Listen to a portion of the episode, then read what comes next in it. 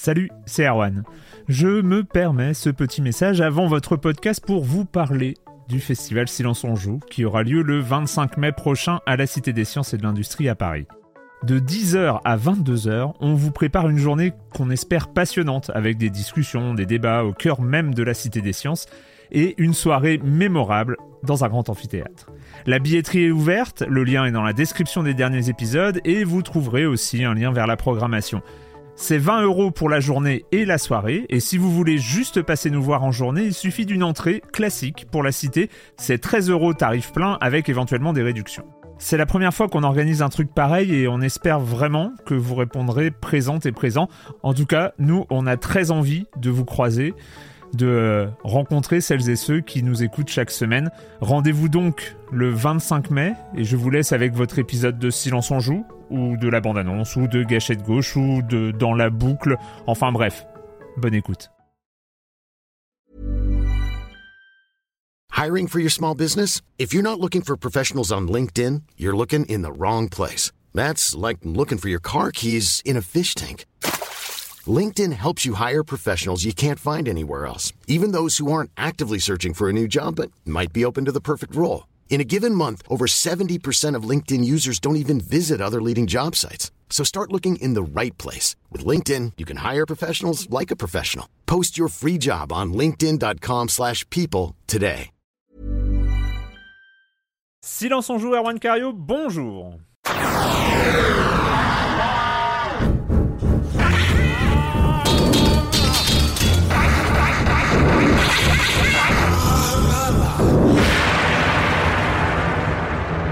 Au programme de cette semaine, de ce troisième épisode de la quinzième saison de Silence on joue, euh, on a le droit à trois épisodes. Après, on va pas faire le quatrième, le huitième, le trente-deuxième épisode de la quinzième saison de Silence on joue, mais là, on en est qu'au troisième.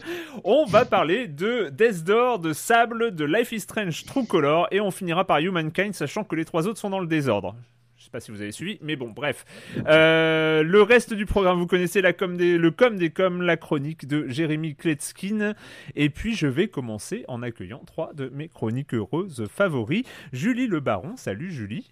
Salut, Erwan. Comment ça va? Les jeux de cette semaine, ils sont bien? Ils sont.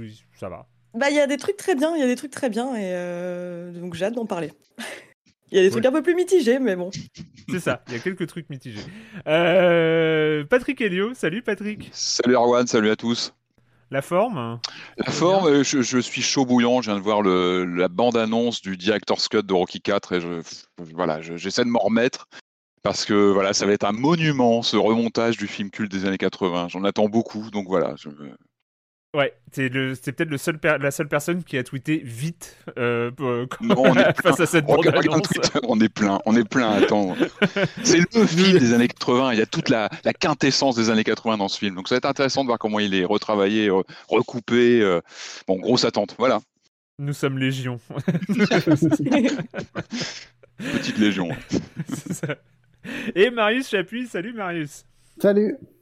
Euh, tu vas être notre spécialiste de 4X aujourd'hui. hein. Oui, alors non, tout de suite, non. Déjà non. J'aime bien les 4X, mais je suis pas du tout un spécialiste. Mais tu vas nous parler quand même de Humankind, euh, que t'as, euh, auquel tu as joué quand même pas mal. On va commencer, on va commencer avec toi, Patrick. Avec, bah, c'était, c'était il y a quelques temps déjà, parce que là, on enregistre. Alors, on enregistre vendredi. Normalement, on enregistre le jeudi. Ah, c'est qu'on est en décalé, décalage. il y a un petit Mais décalage oui, on est en temporel. décalage. J'ai essayé de rattraper le temps, de monter ça en quatrième vitesse et de poster ça avant ce soir. Donc, euh, donc voilà. Mais euh, donc ça fait déjà quelques jours euh, que oui. c'est passé, mais il y a eu ce Nintendo Direct. Nintendo Direct avec euh, pas mal d'annonces. Alors, ce qui est ressorti, évidemment, ce qui a fait pas mal parler sur les réseaux sociaux, euh, avec pas mal de, bah, de réactions, c'est le casting de euh, The Super Mario The Movie, le film Super Mario, Mhm.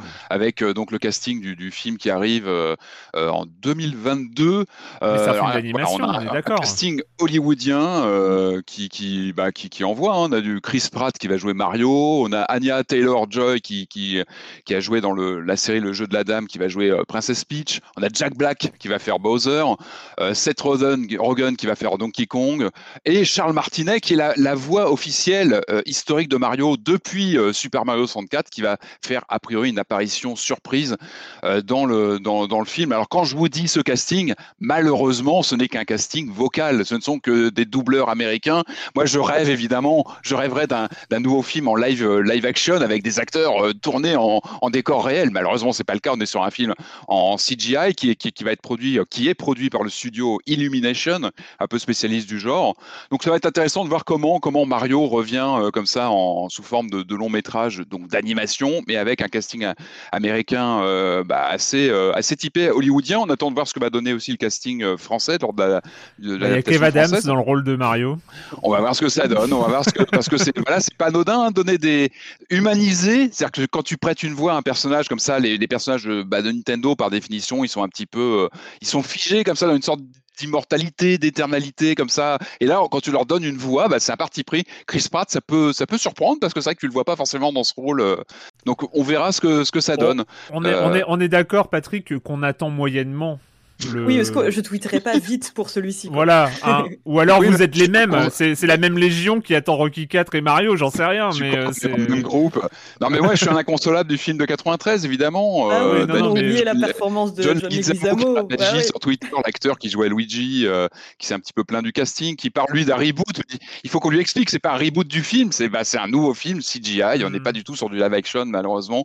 Mais bon, on verra ce que ça donne. Effectivement, il y aura pas ce côté euh, euh, un peu de, de, de, de rêve déchu qui était le film de 93, boiteux, mal fichu, mais finalement très attachant dans ce qu'il essayait de faire.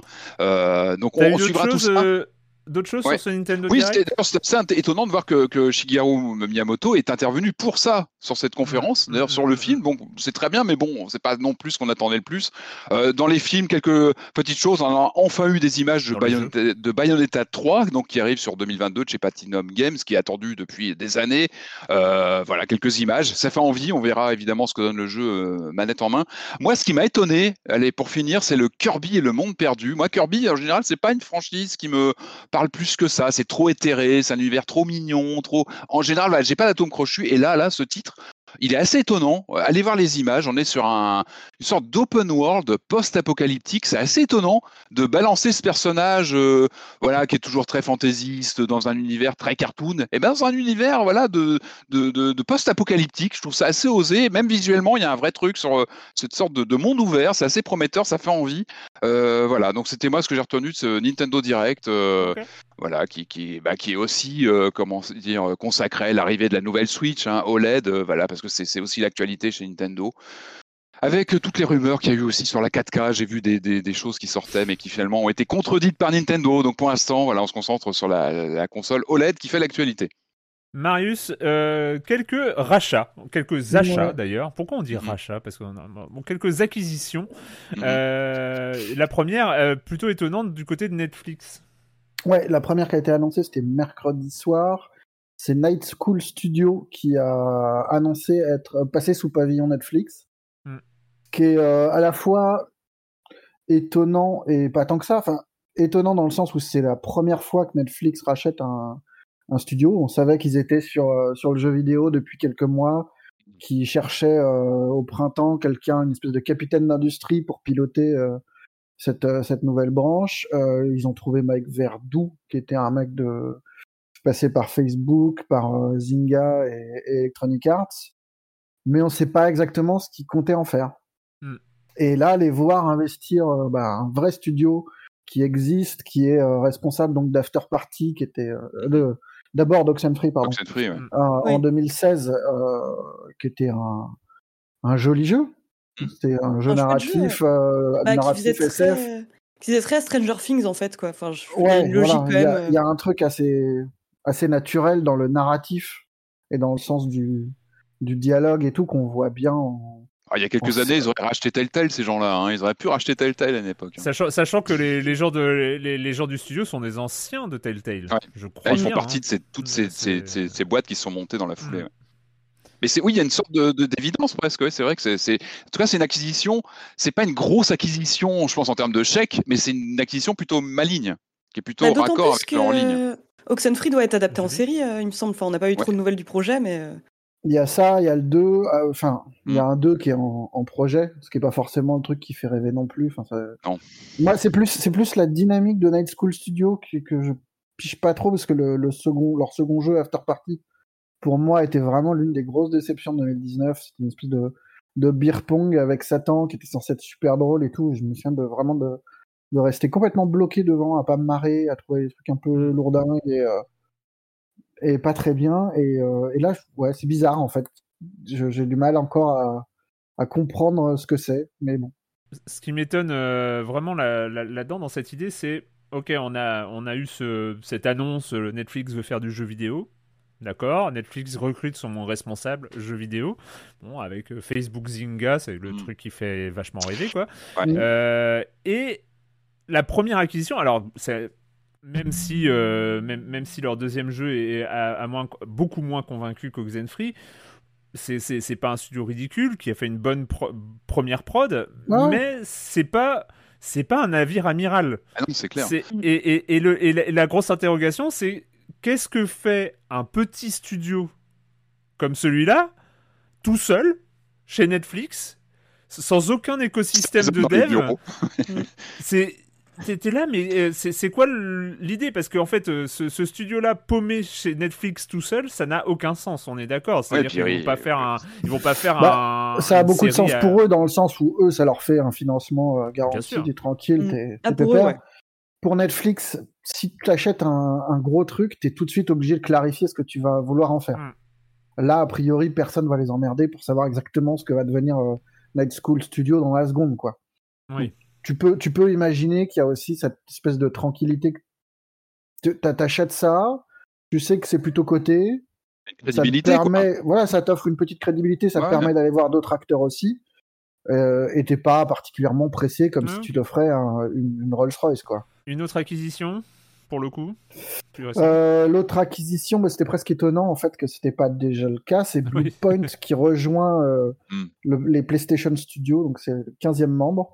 Euh, mais Bluepoint, voilà, c'est tellement ancré dans l'écosystème euh, PlayStation depuis quelques années que c'est pas très étonnant non plus. C'est euh, eux qui étaient spécialistes des collections HD type euh, God of War, Gravity Rush. Ils avaient fait un, Hmm. un MGS aussi.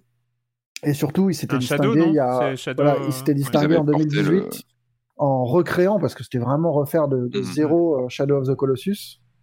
Et, euh, et puis il y avait ce petit côté un peu clinquant d'arriver euh, au lancement de la PS5 avec euh, Demon's Souls. Une Mhm. petite pensée pour Franz qui est dessus euh, en ce moment.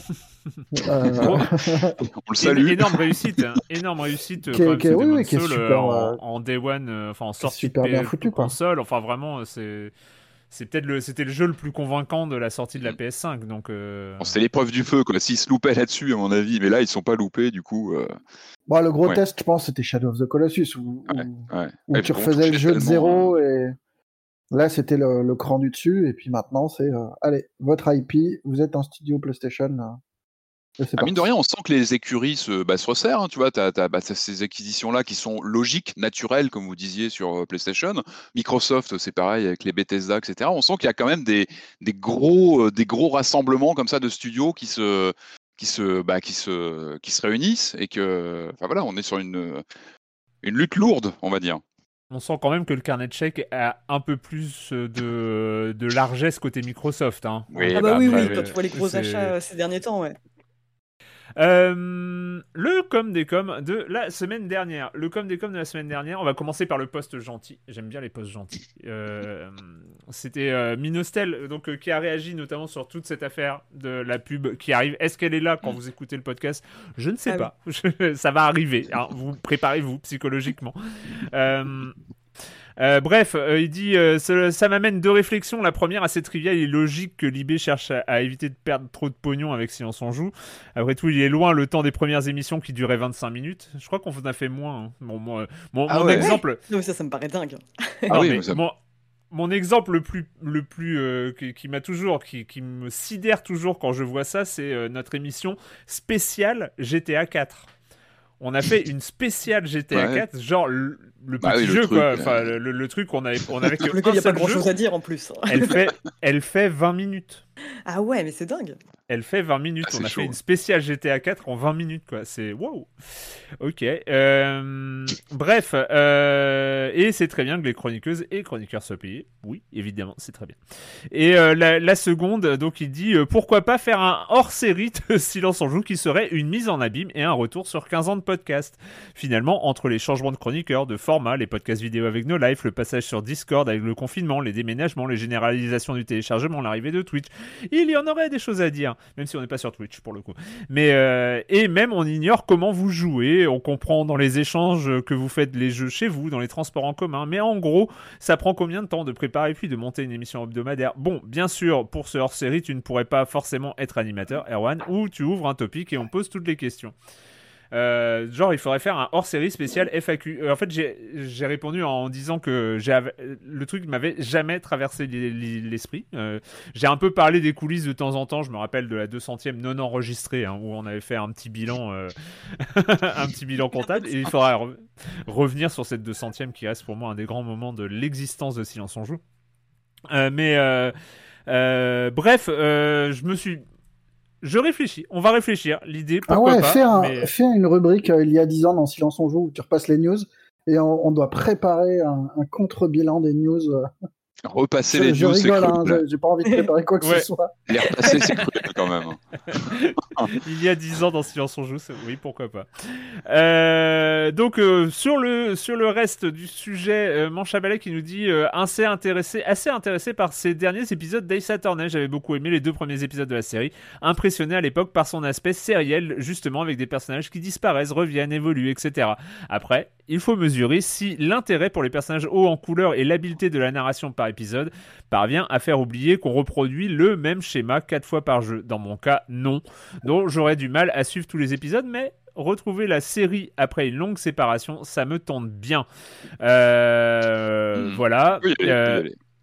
Transition hasardeuse. Cette idée que ça ne vaut pas le coup de passer trop de temps sur une série, que pourtant j'aime bien, ça me fait penser que la honte dans le jeu vidéo, ça a été un de nos thèmes, la honte dans le jeu vidéo, ce n'est pas qu'une histoire de microtransactions et de pubs mal déguisées, c'est aussi beaucoup l'idée de consacrer du temps à un truc qui est conçu pour te retenir. Chez moi, en tout cas, bien sûr. Je ne vais pas développer, c'est plutôt une réflexion en passant, mais c'est pas la le même sentiment de passer deux heures à nettoyer un kilo d'épinards parce que je veux les manger et il faut bien enlever la terre et les limaces et c'est la nature, c'est comme ça, et passer deux heures à faire gagner des niveaux à son personnage ou arpenter des mondes ouverts remplis à la génération procédurale, ou même à suivre le détour d'un scénario dans Wonder Song, ou plein d'autres jeux indés narratifs qui manquent de lucidité quant à leur durée. Voilà. Donc euh, la, la- la perte de temps, le temps aussi perdu dans les jeux vidéo, c'est toujours une notion assez intéressante de Après, quel est le temps qu'on perd dans les jeux vidéo. C'est T'es libre de que- faire ce que tu veux de ton temps, c'est aussi une liberté. hein. C'est un choix parfois de cramer deux heures sur un truc complètement inutile, mais ça peut être une forme de plaisir aussi. On peut en, ça. en tirer Moi, une pas- satisfaction. euh, C'est pas une perte du de temps tant que tu t'amuses, quoi. Ouais, mais voilà, après, si tu- le fais de manière machinale parce qu'il faut le faire, oui, là, euh, c'est de la perte de temps. Mais après, il y a cette notion euh, que euh, je crois que la première fois que j'ai entendu, c'était euh, Corentin qui, qui, qui en avait parlé, c'était le Quality of Life, c'est-à-dire tous ces jeux qui pensent, euh, qui, ont, qui ont conscientisé le fait mhm. euh, que euh, de- de- d'aider les joueurs, enfin voilà, de pas de, de permettre aux joueurs de ne pas perdre de temps, de jouer avec, de jouer, de ne pas mettre des choses à rallonge comme ça qui qui qui demandent de répéter des choses ou de ou de faire des, tu vois, des jeux sans fast travel euh, aujourd'hui. Mm. Euh, Les microtransactions payantes pour avoir tous les trucs d'un coup, c'est ça peut-être? D'ailleurs, on a, hein. on, on a une dernière réaction de Max Puissant euh, qui fait en effet cette idée de honte et lancinante, et lancinante non pas qu'assumer de jouer à des jeux vidéo n'a pas été digéré, mais Mm. plutôt par ses réflexes de gameplay littéralement là pour happer notre temps de, di- de cerveau disponible.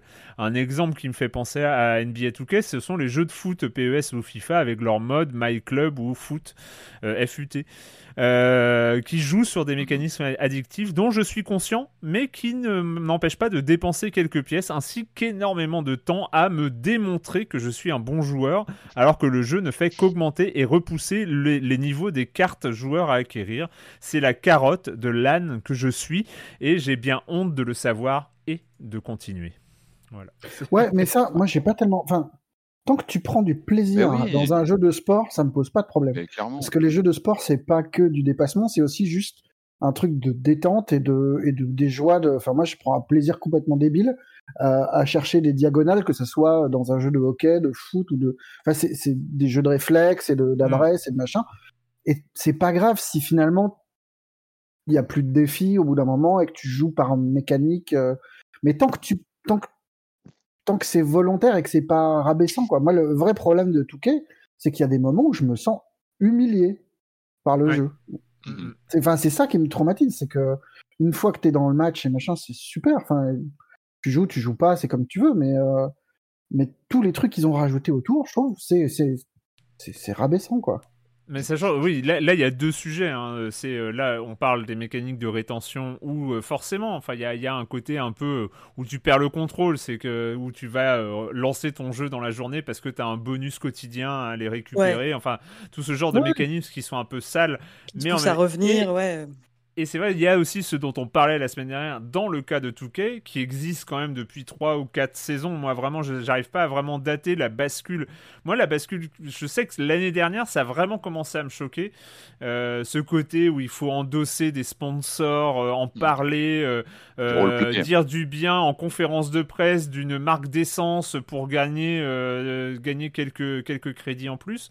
Où là, j'ai senti qu'il y avait une bascule qui, cette année, en plus, s'accentue en fait dans les choses qu'on te fait faire de manière inutile en fait. Donc euh, c'est voilà. Ce qui est marrant, euh, d'autant, enfin, euh, on arrête sur Touquet après, mais c'est d'autant plus dingue en fait, c'est qu'ils ont adopté le langage ultra libéral du sport. Par contre, le basket, qui est quand même l'un des sports les plus conscientisés entre guillemets, où tu as vraiment un discours politique des joueurs qui est assumé. Ah ça, la politique, ça n'existe pas. Il n'est jamais question de ce truc-là. Le, le, seul élément politique qui existe, c'est des t-shirts Black Lives Matters Hmm. qu'on t'offre euh, au début du jeu, et basta. Hmm. Ils ont coché la case et, euh, bye bye. Eh bien, c'est fini pour euh, le com des com. Donc, sur les forums officiels, vous pouvez évidemment réagir aux émissions, euh, que ce soit sur YouTube, sur les réseaux sociaux et sur le forum officiel de Silence on Joue. On va commencer les jeux vidéo euh, avec. Alors, ça me rappelle, c'est marrant parce que le lancement pourrait rappeler celui de 12 minutes. parce que finalement, il y a, y a un point commun entre les deux. Ces jeux dont on voit les images depuis des années qui sont repoussés où les dates de sortie ne sont pas euh, n'étaient pas claires et tout ça, mais qui font envie. Je pense que celui-là, on l'a aussi cité dans les jeux oh, attendus euh, de l'année euh, l'année ah à bah venir plein de fois. Et, et, puis bah, on a enfin pu y jouer.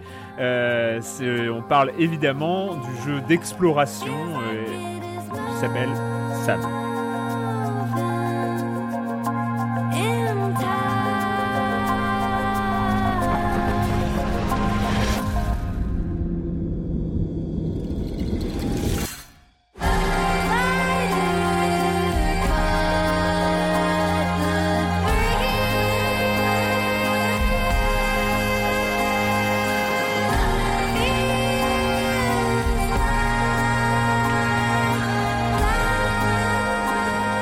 Sable, un nouveau jeu, comme, euh, comme j'ai dit euh, tout à l'heure, qu'on qu'on attend, euh, qu'on qu'on attend depuis longtemps pour une simple et bonne raison, c'est qu'il est magnifique. En tout cas, les images, les premières images qu'on avait vues à l'époque donnaient envie. Enfin, voilà, il y avait un côté Moebius euh, qui, euh, qui, ressortait évidemment. Enfin voilà, ce graphisme très léché, ce, ces aplats de couleurs, enfin cette 3D dessinée qui était, qui était très impressionnante. la question maintenant, c'est qu'est-ce que ça donne Qu'est-ce que ça donne manette en main, sable? Ben, J'ai envie de commencer avec toi, Julie. qu'est-ce que qu'est-ce que t'en as pensé de ce bah, bah moi, je vais commencer par les, les points les points positifs parce que je suis d'excellente humeur. Mais ouais. Euh, donc ouais, bah comme vous, hein, moi j'étais absolument séduite par les images, euh, l'inspiration graphique et tout, ça me parlait énormément. Et euh, je pense aussi que le studio a bien su faire monter la sauce en dévoilant au, fil des années, parce que le jeu a été repoussé mm. plusieurs fois, des petites animations qui donnaient hyper envie. Et après, je me souviens, bon bah il y a eu la première douche froide qui était la démo à laquelle je m'étais retenue de toucher, donc j'ai vraiment découvert le jeu comme ça. Et alors, effectivement, dès le début, euh, j'étais hyper séduite par. Euh, mais tout le côté euh, direction artistique là-dessus, j'ai absolument rien à redire. Le jeu est absolument magnifique. Il y a, euh, enfin, ne serait-ce que dans le choix des couleurs, euh, le cycle jour-nuit. Enfin, moi, j'aime beaucoup comment les couleurs Mm. ultra euh, bigorées passent à un truc plus monochrome la nuit. Mm. Les dessins sont absolument magnifiques, l'univers est chouette et il y a un vrai feeling au début. euh, on a l'impression d'être sur le plateau de- du prélude de Breath of the Wild où on sait que ça va être une phase un peu tutoriel avec des tâches pas spécialement palpitantes à accomplir. Enfin, on arrive, donc on incarne Sable. On sait qu'elle est à l'aube d'un voyage initiatique où elle va devoir découvrir qui elle est vraiment et quitter euh, donc euh, le camp où elle a grandi. Et euh, il y a quelque chose. Donc sa première mission, c'est de rassembler les éléments de son aérocycle. Voilà, donc euh, dont on va sans doute pas mal parler. Euh, donc voilà, le, le- le début c'est vraiment tout bête. hein. C'est en gros euh, faites le tour du camp euh, pour essayer de trouver des objets, etc. Et euh, il y a un vrai sentiment de, bah vraiment pour moi j'avais l'impression de, de retourner dans Breath of the Wild le moment où on, on sort du plateau du prélude. Quoi, il y a un moment où elle peut sortir de son du, de son canyon avec sa avec sa moto. Il y a un énorme sentiment de liberté. euh, et de beauté parce que vraiment on voit tout le tout le paysage qui s'offre à nous qui est, qui est assez grand et très vite bah alors c'est à peu près là au bout d'une heure et demie que mon enthousiasme est retombé. En fait à peu près au même moment où ma moto euh, est retombée plat enfin vraiment mollement sur les dunes. Et ça euh, c'est vraiment un des gros trucs on s'en rend compte dès l'introduction mais il y a un gros problème avec la, la physique de la moto qui donne un côté presque comique et euh, non voulu, c'est dommage parce qu'il y a quelque chose euh, vraiment, il y a des magnifiques traînées de couleurs derrière nous. Et en même temps, bah, dès qu'on saute sur une dune, on tombe mollement. Et euh, je trouve que c'est un peu le gros problème de Sable, c'est que c'est magnifique tout du long, mais il y a euh, des bugs qui euh, sortent vachement en fait du côté du côté exploration, parce qu'il y a ce vrai côté, bah, je vais beaucoup parler de Breath of the Wild parce qu'il y a vraiment ça en fait. C'est on, est dans une grande zone avec quelques missions à accomplir, mais on peut explorer où on veut. Et il y a ce côté que j'aime beaucoup, moi, c'est dès qu'on va un peu en hauteur, on voit des objets un peu qui attisent notre curiosité, et dès qu'on y va, systématiquement, il y aura quelque chose à la clé. Et ça, Hmm. j'aime beaucoup. C'est vraiment euh, l'aspect que j'aime bien. Mais après, bah, le problème, c'est euh, donc en fait, je crois que c'est un problème que des craintes que les gens avaient avant, avant que le jeu sorte, c'est qu'on savait que le jeu allait être magnifique. On savait pas réellement de quel type de jeu il serait question, et on savait pas non plus bah, quel serait le feeling manette en main. Le feeling manette en main, il est pas ultra agréable. Euh, au point que moi, finalement, la moto euh, que j'appelais et qui venait une fois sur quatre, euh, j'ai fini par quasiment l'abandonner. quoi. C'est euh, euh, pour utiliser le fast travel. Il y a euh, des mécaniques qui sont très euh, Breath of the Wild et, et, par exemple l'escalade avec un avec une jauge d'endurance. On a aussi euh, la possibilité de planer dans une sorte de bulle euh, jaune orangée du plus bel effet. Enfin, vraiment ça c'est très joli, il y a rien à dire. Mais il y a des bugs en fait. Enfin, c'est le personnage se prend des murs. euh, Il y a un bug qui est assez anodin mais qui moi m'a rendu folle et je pense qu'il rendra fou euh, tous ceux qui supportent pas les notifications non traitées. C'est que parfois il y a des missions accomplies avec des traits, des cases qui sont même pas cochées. Donc ça, ça m'a rendu complètement folle. Mais ça, je serais prête à le mettre de côté si, euh, bah, si en fait euh, tous ces bugs euh, venaient pas entacher. Enfin, vraiment, le jeu devient pénible à jouer et plus du tout agréable. Et moi, ça me peinait d'y revenir, quoi. Patrick Oui, non, mais je suis assez, euh, je d'accord avec ta description. hein. Moi, c'est pareil. Franchement, les premières minutes, il y a, un côté euh, tétanisant dans le côté fascinant. Euh, c'est vrai que Moebius, bah, on connaît tout son univers. Il a, eu un rapport avec le jeu vidéo. On, imagine qu'il a évidemment inspiré un Overworld, la jaquette de Panzer Dragoon, il en avait signé une. il avait fait la, boîte de la liste 32. Enfin sa création, elle est, pour moi, dans ma tête, elle est très, comment dire, très associée à tout un pan de jeux vidéo, à toute une culture du jeu vidéo des années 80. Donc c'est précieux, c'est pas rien qu'on on, on s'attaque à un tel référent. On est tétanisé, moi les premières minutes, j'étais complètement scotché par le par la baffe visuelle, vraiment. Je trouve qu'il est magnifique. Euh, on a beau bouger, on se dit non, mais ça va. Et en fait non, dès- même dans les mouvements, on garde cette euh, cette euh, bah, cette superbe, vraiment visuelle avec des couleurs, avec une ambiance. euh, On ressent le sable, la chaleur. On, a vraiment quelque chose qui passe à l'écran. Et puis, et puis on avance, on commence à avoir ces, ces bugs de- d'animation. On s- En fait, tout le jeu est, est brinque-ballant. Il craque de partout quand on joue. En fait, on sent que. euh, tu parlais, Julie, de, de Zelda. Évidemment, on a Breath of the Wild tout le temps dans un coin de la tête quand on joue à, à Sable, et on comprend, on comprend là où était la, la maestria de- du Zelda. En fait, on comprend qu'il y avait des années de, bah, de bah, d'héritage, de savoir-faire en termes de comment on laisse les manettes aux joueurs, comment, mine de rien, on lui indique quand même où aller, comment on le laisse aussi prendre la, la- destinée de son personnage. Moi, ce qui m'a vraiment surpris, au- bah, notamment dans les premières minutes, passer le choc visuel, c'est ce côté euh, euh, où on te laisse. Alors oui, tu as, un sentiment euh, qui est réussi. De, de on sent qu'il y a un monde ouvert gigantesque. Ça, c'est vraiment une réussite. Je pense que c'était aussi la promesse de Sable. Elle est là. Et en même temps, on se, on se trouve perdu, mais complètement largué. Je trouve qu'il y a un manque de, de, de, lisibilité sur où aller, comment y aller. Je trouve qu'effectivement, la manipulation du personnage, elle est un peu erratique. Elle est un petit peu en stress. Il y a quelque chose de, de brinque-ballant. C'est vraiment le mot qui, qui ressort. C'est dommage. On sent que tout tient en équilibre et que ça craque dans tous les, dans tous les coins. Euh, moi, ce qui m'a tout de suite euh, calmé, bah, c'est qu'il y a beaucoup de discussions. On est comme voilà, on est sur un, un jeu d'exploration quand même très visuel. Il y a beaucoup de discussions avec un anglais pompeux. Euh, on, parlait la semaine dernière avec Corentin, c'est vrai, du, du dernier Ice Tourney où il vaut mieux euh, avoir un bon niveau d'anglais. Mais là, j'ai trouvé qu'il y avait des tournures qui n'étaient pas évidentes. Tu vois ce que vous en avez pensé? Je trouvais que c'était c'était faussement précieux alors qu'on n'a pas besoin de ça. Enfin, un jeu comme ça, il doit se raconter par le par le visuel, il doit se raconter par l'expérience, comme Zelda. Zelda, voilà, on est sur quelque chose de très euh, organique. Euh, et puis, alors, tu disais. Attends, attends, attends, je voudrais juste dire un truc sur l'écriture, parce que moi, je trouve ça intéressant qu'ils ont fait le choix de ne pas donner de voix à Sable mmh. et d'écrire ses réponses. En gros, dans tous les dialogues, on a euh, le texte du mec qui s'affiche, et nous, plutôt que de répondre, on a les didascalies de, de ce que fait Sable. Et c'est très étonnant, en fait. C'est bizarre. Oui, c'est bizarre, mais je trouve ça plutôt intéressant. Je trouve ça plutôt joli. C'est intéressant sur le papier, comme beaucoup de choses de sable en fait. Beaucoup de choses sont intéressantes sur le papier. Par contre, manette en main, je trouve que ça se passe beaucoup moins bien. Et juste, exactement, ces répliques où au début, c'est assez déstabilisant. Tu comprends pas très bien la dynamique des, justement des dialogues.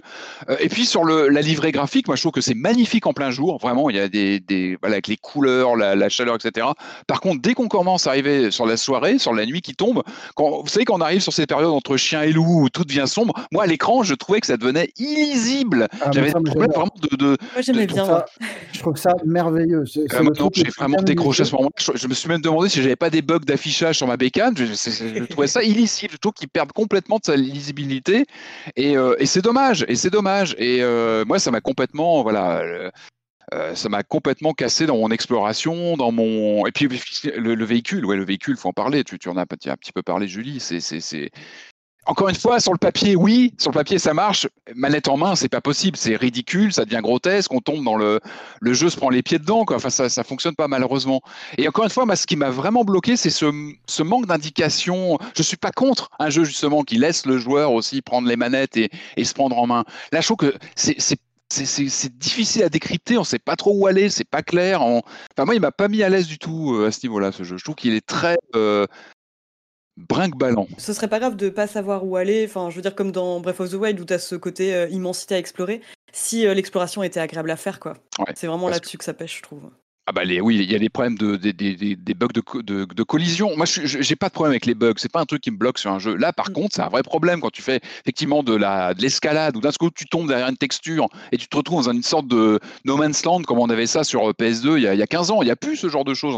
C'est rare aujourd'hui. Là, j'ai eu beaucoup de bugs, limite bloquants. Quoi. Alors pas bloquants, moi je me retrouvais avec des zones qui devaient pas être affichées. C'est très bizarre. On sent que ça craque de partout. Il craque de partout et c'est c'est pas agréable, euh, franchement. Euh.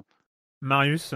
Ouais, c'est compliqué. Moi, c'est un jeu, je l'aime, enfin, je l'aime d'amour, mais vraiment un truc complètement irrationnel. C'est euh, les amours toxiques qu'on a au collège, où tu flashes sur une fille qui est super belle, et en même temps, tu sais que tu devrais pas. Parce que tu n'as aucun point commun avec elle, et que tu sais que ça ne marchera jamais. Et il y a vraiment ce truc tout du long. Enfin, Moebius, c'est vraiment la période Edena, mais je trouve qu'ils vont.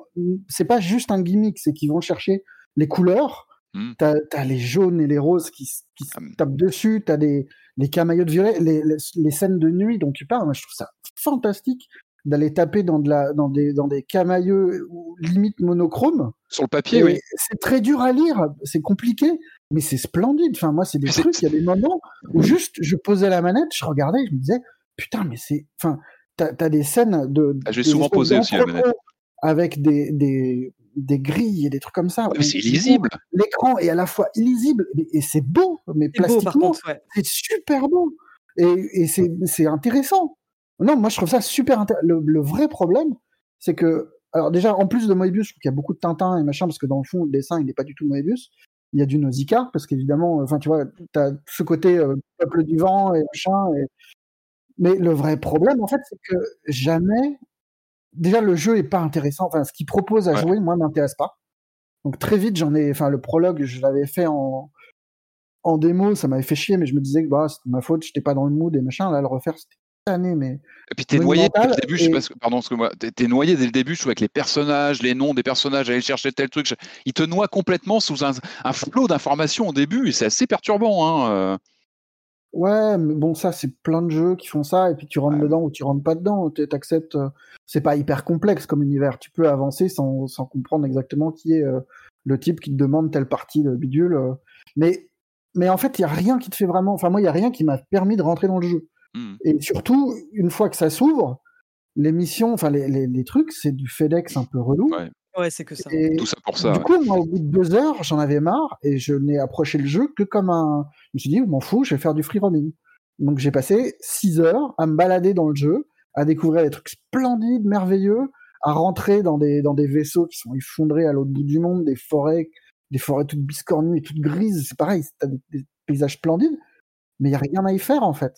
Et quand tu as un truc à y faire, effectivement, le, le, gameplay te hurle à la tronche que, que t'es pas le bienvenu parce que, parce que tu grimpes et à, mi-grimpette, le truc, bah, tu sais pas pourquoi, ça, tu, tu peux pas t'accrocher à telle surface. Mmh, alors que 10 mètres plus bas, ça marchait. Et, et, du coup, tu peux tolérer ça pendant, pendant 20 minutes, mais moi, j'ai jamais réussi à dépasser une séance de, de 40 mmh. minutes de ça parce que ça me rendait fou. Et c'est un jeu. non, mais tu vois, toute la promesse que moi j'avais fantasmé, en tout cas, autour de ça, c'était une espèce de, journée euh, entre journée et Zelda. Sauf que jamais j'étais chill sur le jeu et je, je passais mon temps crispé. Alors d'un côté, je faisais mmh. des, petites captures en permanence et les images sont vraiment sublimes, mais de l'autre, t'es là, tu te dis mais putain, mais stop, mais mais non, mais euh, c'est douloureux quoi. C'est vraiment pour moi, c'était vraiment un jeu douloureux. Et, euh, et, et c'était intéressant la question que tu posais sur l'attente des, qu'on a sur les jeux, parce que là, on est en face d'un open world euh, fait par une toute petite équipe. Mmh à quel moment le truc peut bien se passer, tu vois? Mmh. À quel moment un open world, euh, on râle parce que les jeux Ubi sont trop sont trop calés, trop trop familiers, quoi? Et en fait, tous les AAA sont très familiers parce que euh, parce que ça nous va bien quelque part, parce que quand parce qu'on sait ce qu'on va trouver dans, dans ce truc-là. Et là, d'un coup, on, on trouve pas ce qu'on cherche et on est outré et machin, et en même temps, tu te dis, ben oui, mais sauf qu'une petite équipe peut pas, enfin. Voilà, c'est, t'as l'impression que c'est une proposition impossible, quoi. Moi, côté échelle, je te réponds, euh, pas open world, mais euh, tu vois, en termes de jeu narratif, petite équipe, je te réponds Mundown, où un mec quasi seul a fait une aventure qui tient, avec un cachet visuel, pareil, qui est, très marqué, mais qu'on aime ou qu'on n'aime pas, mais qui est vraiment singulier, mais une aventure qui se tient et qui est quand même très large. Hein, Mundown, ce sont des, des niveaux très ouverts, avec une enquête, avec et ça tient et ça tient. ouvert, mais tu fais, on, a tous fait le même cheminement. C'est, euh, Oui, mais tu as comme une, as comme une sensation d'ouverture en tout cas. Et, mine de rien, oui, tu as des mécaniques qui sont moins réussies que d'autres, mais au global, le jeu, il t'emmène. Il t'emmène dans un scénario, il t'emmène dans un jeu qu'on finit. Tu es content de le finir. Moi, Sable, euh, non. Euh, j'ai piqué du nez à plusieurs reprises et c'est dommage. Vraiment, il y a une frustration sur. Est-ce qu'il fallait pas faire un jeu uniquement ouvert. En plus, il n'y a pas de combat. C'est pas un jeu de combat. C'est pas sur un. Oui, on peut pas mourir. Euh, il est pas là-dessus. Donc, est-ce qu'il fallait vraiment tous ces personnages qui te parlent dans tous les sens avec euh, euh, machin qui te demande ça au début? T'es assommé? Non, bah, il fallait peut-être laisser les visuels parler, laisser l'exploration se faire sans. Je pense que c'est un problème de dynamique. Est-ce qu'il ne fallait pas faire un économiseur d'écran? Ou un très beau film d'animation. C'est méchant, ouais. non, mais c'est un peu méchant parce que je pense, si, si tu corriges les. Enfin, moi, je pense que si la sensation, enfin, vraiment, le, la moto, c'est douloureux parce que le truc est splendide, mais tu passes ton temps à rebondir, à te prendre dans des dunes et machin, et du coup, ça te pète tout. Mais si ça, si la sensation de ce truc-là marchait un peu mieux, si la grimpette était un peu plus cadré, enfin avec moins de moins de bugs incompréhensibles. Et la physique aussi, la physique du perso. Oui, mais ça à la limite, tu te dis que ça peut être un petit peu, enfin, je sais pas, peut-être que je sais pas ce qui reste comme jus au, aux petites équipes qui étaient derrière, tu vois. Mais, oui, bah, bien sûr, s'ils sont de petites. Mais euh, s'ils peuvent patcher le truc, peut-être que dans, dans six mois, le jeu. la, la, vue nocturne, euh, la vue nocturne, je mets vraiment un warning. Hein. Je, suis vraiment, je, je, je, suis pas d'accord C'est très, hein. très spécial, mais. Euh... C'est lisible. Moi, ça m'a vraiment. En fait, non, pour moi, ça empiète sur le gameplay quand même, sur la lisibilité, sur le confort visuel. C'est un, c'est un Ouais, vrai mais parti pris coup. de- euh, de jeu, c'est un parti pris esthétique, ok, mais, mais qui en plus est moche pour moi, le, le rendu de ah, nuit est horrible. à, à l'opposé des fulgurances visuelles de jour où c'est magnifique et, euh, et c'est injouable la nuit. Vraiment, moi je, je trouve ce tramage, euh, ah, c'est pas possible. Pour moi, c'est symptomatique des erreurs qui ont été faites. Vraiment de.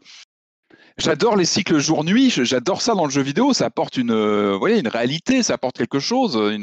Là, je trouve que ça, casse complètement le, visuel, c'est un non-sens. Non, je, sais que j'ai été méchant en parlant d'économiseur d'écran. Euh, en fait, ce qui me fait plaisir dans ce que tu as dit, Marius, c'est que tu as la même référence que moi et je me demandais si, j'étais. euh, je pense pas tout seul à, à- à m'être fait la, la remarque. Je me suis vraiment souvenu de Journée et euh, de, ces passages de, glisse sur les dunes de sable dans Journée.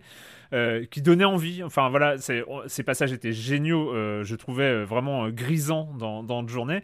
Et ça, t'avais envie de, continuer et tu te disais pourquoi pas un jeu où tu aurais ça en open world où tu pourrais faire de la glisse et tout ça mais pourquoi? Mais parce qu'il y avait une sensation il y avait un truc de physique il y avait un truc de, perception de la glisse qui était là et, c'est vrai que euh, bah, pour moi, ça reste euh, l'énorme déception de Sable, c'est que euh, ce moment magnifique, parce que alors encore une fois, je sais pas quel miracle en termes de design a pu permettre ça, mais on sait que c'est alors c'est pas c'est pas un, paysage généré procéduralement mais il y a tellement de vues et de choses comme ça c'est quand même de la 3D où tu choisis le placement de la caméra c'est tout le temps beau je sais pas comment ils ont fait les vaisseaux écroulés comme ça où tu es à côté de ruines technologiques euh, tu peux prendre euh, tu peux euh, tu, tu peux prendre des captures d'écran tout le temps en fait Mhm. euh, dans, dans, dans Sable donc il y, a- il y a une réussite esthétique qui est mais qui est rare, enfin à ce Mhm. niveau-là, j'ai rarement vu ça.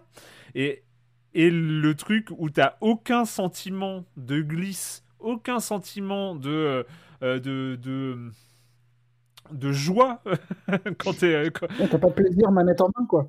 euh, et là-dessus s'ajoute, parce qu'il faut la comparaison avec Breath of the Wild que tu as fait, Julie, au, au début, qui est évidente, c'est que Breath of the Wild, on a aussi euh, vachement parlé à sa sortie euh, de, euh, de la performance de level design, de ces zones apparemment vides, apparemment ces zones de transition, mais où, en tant que joueur, on avait l'impression que le moindre brin d'herbe avait été pensé.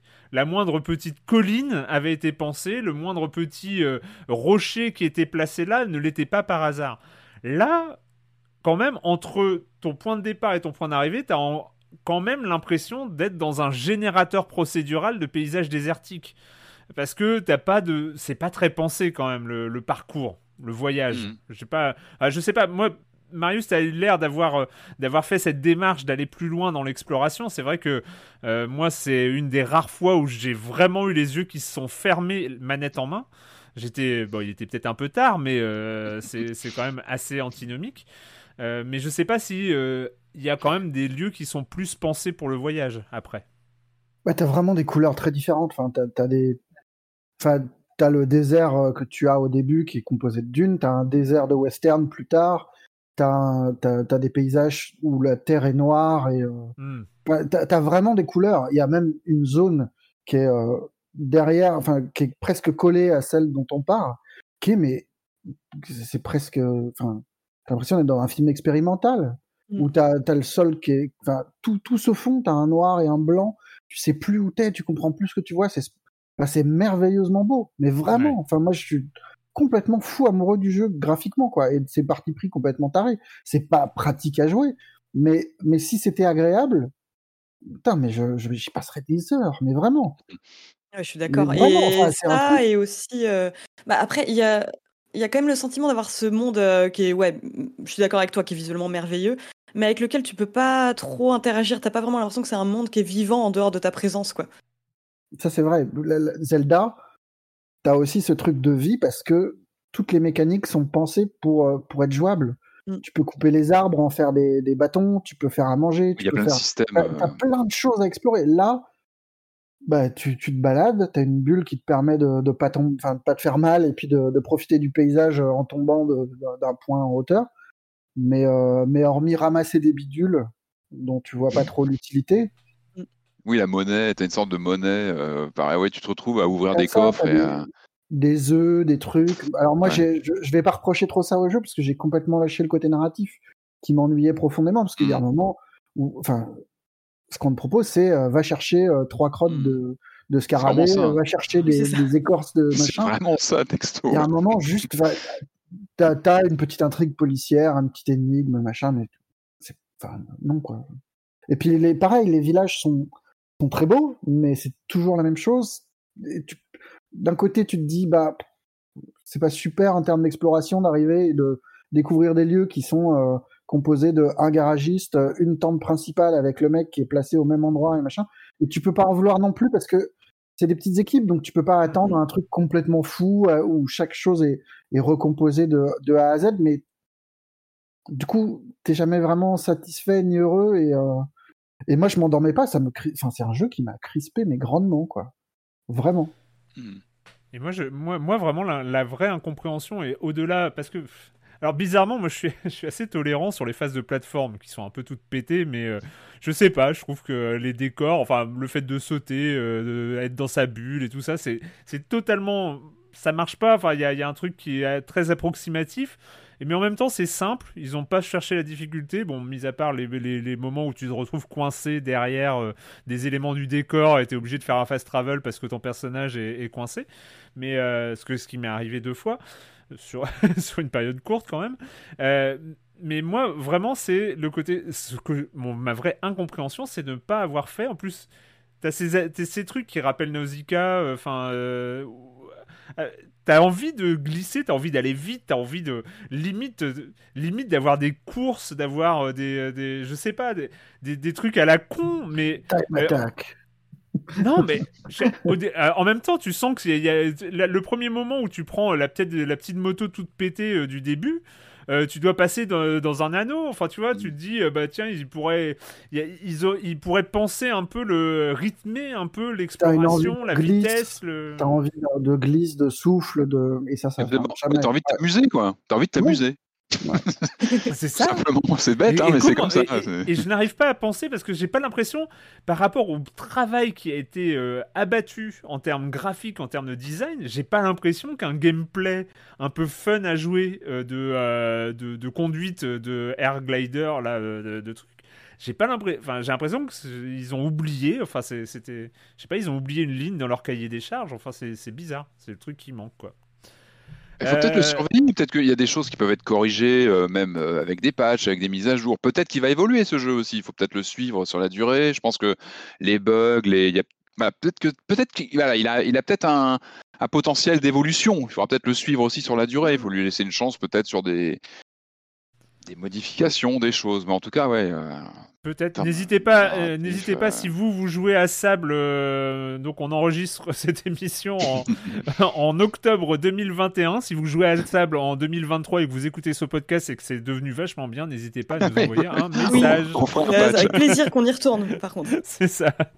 Donc euh, Sable qui est donc disponible un peu partout, euh, notamment euh, sur le euh, sur le Xbox Game Pass euh, de, de Microsoft. Sinon c'est 25 euros. Euh, bah, c'est le moment euh, d'accueillir Jérémy Kletskin et sa chronique jeux de société.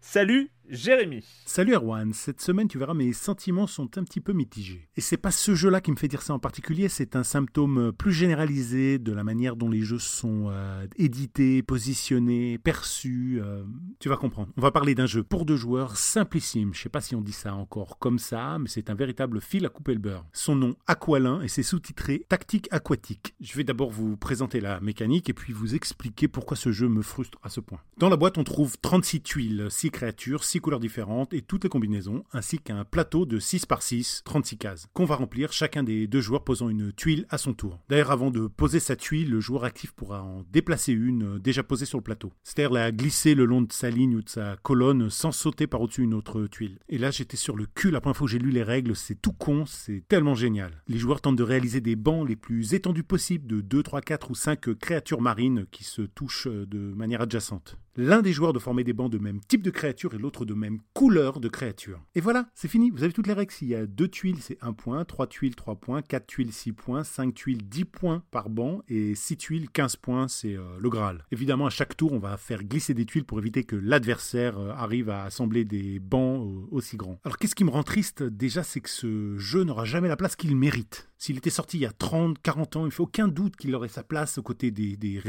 des dames. Sa mécanique est tellement évidente qu'elle aurait fait partie de ces grands classiques. Puis il a tout d'un jeu abstrait. Là, les Allemands de chez Cosmos en ont fait un jeu euh, aquatique, très très thématisé. Euh, J'ai pas compris pourquoi en fait. Alors il est très bien réalisé, les matériaux sont nobles, les tuiles sont agréables, c'est très coloré. Mais moi je trouve ça trop pour un jeu qui aurait dû rester minimaliste comme son principe. Et puis les couleurs sont trop pastel. Moi je suis daltonien, ça me, ça me gâche. Mais d'un autre côté, je ne peux pas ne pas le recommander. Pour moi, c'est, ça ne peut pas être autre chose qu'un classique. Il y a une accessibilité, une montée en tension, une vraie dimension tactique. On peut jouer avec n'importe qui, n'importe quand, et on y prendra toujours du plaisir. Voilà, Aqualin, c'est pour deux joueurs à partir de 8 ans pour des parties de 20 minutes, et c'est édité en France par Yellow. Ne laissez pas ce jeu aux allures anodines se perdre dans la montagne de production annuelle. Si vous voyez cette illustration d'hippocampe sur une étagère, il y a une pépite dans la boîte. Et moi je vous dis à bientôt pour parler de plus de réflexions issues de mon esprit torturé autour des jeux de plateau. Bye bye Bye bye, Jérémy. C'est noté, Aqualin, wishlist, tout ça. je sais pas, je suis convaincu, moi. Vraiment, tout de suite. Euh, à la semaine prochaine, donc, Jérémy, euh, c'est le moment tant attendu. On l'a retardé tant qu'on a pu, mais il faut, il faut en parler. Le Life is Strange post Dontnod, le Life is Strange de Deck Nine? Deck Nine? Deck Nine Games. Avait fait Before Ceux the qui a- exactement, ceux qui avaient fait le, le- la suite des aventures de Max, euh, enfin non, bah, pas la suite des aventures de Max, justement le préquel Mhm. des aventures de Max, euh, le Before the Storm. Donc là, ils reviennent avec euh, leur propre prod parce que Square Enix a décidé, enfin bon, on sait pas qui a décidé quoi, mais en tout cas, c'est plus Dontnod qui est aux commandes de la série. Euh, on l'a un peu moqué à l'arrivée des, des trailers annonce, hein, ouais. dans, dans- dans parlé, le ouais. Colorado, un peu euh, dans le Colorado hipster, le Colorado bio et vegan euh, qui écoute des vinyles. Euh, Qu'est-ce que ça donne? Life is Strange True Color What are you gonna do now? I need to find out exactly what happened that night. For myself and for Gabe. Oh my god. I feel like I should warn you, though. You might not get the kind of closure you're looking for. But if I use my power, I can reveal their secrets. I can see inside their heart. But at what cost? Life is Strange True Color, euh, troisième épisode, troisième épisode de la série Life is Strange. Euh, Julie, qu'est-ce qu'est-ce que le Colorado et tout ça Comment ça s'est passé? Bah alors moi, contrairement à vous, je... j'avais été euh, quand même un peu emballée par la, la bande-annonce parce que j'avais vraiment l'impression d'avoir une sorte de... euh, Bah, comment dire, de continuité du 1, dans le sens où on incarnait euh, quelqu'un, euh, un personnage qui a, qui a des pouvoirs. Moi, c'est quelque chose qui m'avait frustré dans le Life is Strange 2. C'était d'être finalement le grand frère euh, du personnage qui a des pouvoirs. Dans Before the Storm, bon, bah, c'était Chloé, dont la seule mécanique c'était de pouvoir euh, balancer des insultes euh, à des figures d'autorité. Et ça, ça me frustrait un peu. Et là, je m'étais dit, c'est cool, on se retrouve à nouveau euh, dans le rôle d'un personnage qui, qui a un pouvoir, donc qui est celui, bon, on le voit dans le trailer, hein, celui de voir les émotions des gens, de voir la couleur de leur aura, chaque couleur représentant un sentiment précis. Et je m'étais dit pourquoi pas? Et alors, autant je trouve que dans Before the Storm, on avait un peu un sentiment de. Bah, que c'était pas vraiment euh, Dontnod aux manettes. Là, pour le coup, j'ai l'impression d'être dans un jeu Dontnod, même si c'est un jeu Deck Nine. C'est qu'on retrouve un peu tous les éléments euh, qui font l'ADN de Life is Strange, quoi. Une histoire euh, introspective avec une idée de, de sentiment d'appartenance à une communauté, euh, des, une notion un peu surnaturelle. Mais avec ça, il y a tout le côté un peu bah, formule, dans le mauvais sens du terme, euh, qui me bah, qui devient presque caricatural c'est qu'effectivement on est toujours dans des lieux euh, bon alors des lieux magnifiques ça c'est pas un souci mais toujours ouais effectivement dans une sorte de repère à hipster euh, des gens très créatifs qui écoutent des vinyles qui boivent des pumpkin spice latte enfin vraiment c'est ce délire là tout le long qui a un côté un peu barbant je trouve et vraiment ultra prévisible quoi mais euh, le truc, c'est que euh, il y a un autre truc dans la formule Dontnod euh, qui, enfin dans la formule Life is Strange qui m'enquiquine un peu, c'est qu'on sait qu'à un moment du jeu, et souvent au début, va survenir un événement tragique, Euh, un événement à faire pleurer dans les chaumières, qui euh, là effectivement arrive. et qui perd de son impact justement parce qu'on sait que ça fait partie de, euh, de la formule. Et j'étais un peu déçue euh, de ce point de vue-là, de me dire ah oui, au niveau du scénario, euh, je vais pas, je vais pas avoir de grandes surprises quoi. Mais sinon, Bah, pour le C'était reste, déjà dans la bande-annonce. L'événement tragique était déjà euh, présenté dans la bande-annonce. oui, en plus, mais mais voilà, enfin c'est ouais, bah alors en plus ça perd encore plus du truc quoi. Mais euh, bah pour ceux qui n'ont pas vu la bande annonce, en tout cas, euh, ça arrive exactement comme euh, dans les autres Life is Strange, je trouve, et et ça c'est un peu dommage. Je trouve. J'ai l'impression qu'en gros pour donner de la profondeur à leurs personnages, ils leur font traverser un événement traumatisant, et c'est dommage parce que je pense qu'ils sont capables de donner de la couleur et de la personnalité à leurs personnages sans les faire traverser euh, tout un tas de souffrances quoi. Mm, mm, mm. Mais euh, pour le reste, bon bah en termes de gameplay, ça reste euh, très minimal quoi. Mais ça, ça me dérange pas du tout. C'est c'est le côté Life is Strange quoi. C'est on explore. Donc là, c'est la petite communauté d'Aven Springs qui est ultra fleurie, très jolie, avec de l'eau qui coule, des montagnes partout. Enfin, c'est c'est très très joli. Et euh, donc on va observer chacun des éléments et, euh, et on va savoir ce que le personnage pense dans sa tête. Et le personnage, donc c'est Alex, qui est une jeune femme qui a passé 8 ans en foyer et qui se retrouve donc euh, à arriver dans un nouvel endroit euh, où vit son frère. Et euh, alors, ce que j'ai bien aimé moi dans son pouvoir, c'est que effectivement, ça permet de servir l'histoire. C'est qu'il y a des personnages auxquels je me serais absolument pas attachée s'il n'y avait pas eu ce, pouvoir qui entrait en compte. Mais le fait de pouvoir savoir ce que pensent les gens et de, savoir vraiment quelles sont leurs préoccupations dont leur entourage n'a aucune idée, ça c'est un aspect que j'ai beaucoup aimé. Il y a tout un aspect aussi euh, intrigue un peu policière en arrière-plan que qui moi m'a m'a bien pris vraiment. Mais après pour le reste voilà il n'y a pas de surprise, il n'y a pas de d'éléments euh, particulièrement étonnants. Euh, je trouve quand même qu'ils ont réussi à comment dire à faire changer un peu. On reste toujours dans le même lieu, mais le lieu évolue selon les événements du jeu. Il y a un moment où il va y avoir un grand jeu grandeur nature. Il y a des petits éléments comme ça moi qui qui m'ont plu. Mais voilà à part ça voilà je malheureusement j'ai pas grand chose à en dire de plus, quoi. C'est euh, ceux qui aiment les jeux Dontnod, c'est sûr, euh, ils trouveront quelque chose, mais ils y trouveront euh, aucune surprise. Patrick Alors, moi, euh, me demandez pas pourquoi, mais euh, j'ai plutôt mordu au truc, en fait. Alors, j'en attendais rien du tout. C'est vrai qu'on s'était moqué du, du trailer lorsqu'il était arrivé, évidemment, on avait déjà. Et du coup, depuis, j'avais mis complètement, j'avais fermé les écoutilles et je me suis plus du tout occupé du jeu. Et euh, du coup, j'ai lancé, mais sans aucune attente, parce qu'on avait ce parti pris. C'est pas Dontnod qui est derrière. On sait que c'est la franchise qui fait, qui poursuit avec en plus Deck Nine, où on avait, moi, Before the Storm, il m'avait pas plu. je m'étais limite endormi dessus. Enfin, vraiment, j'en avais, j'en avais un très mauvais souvenir.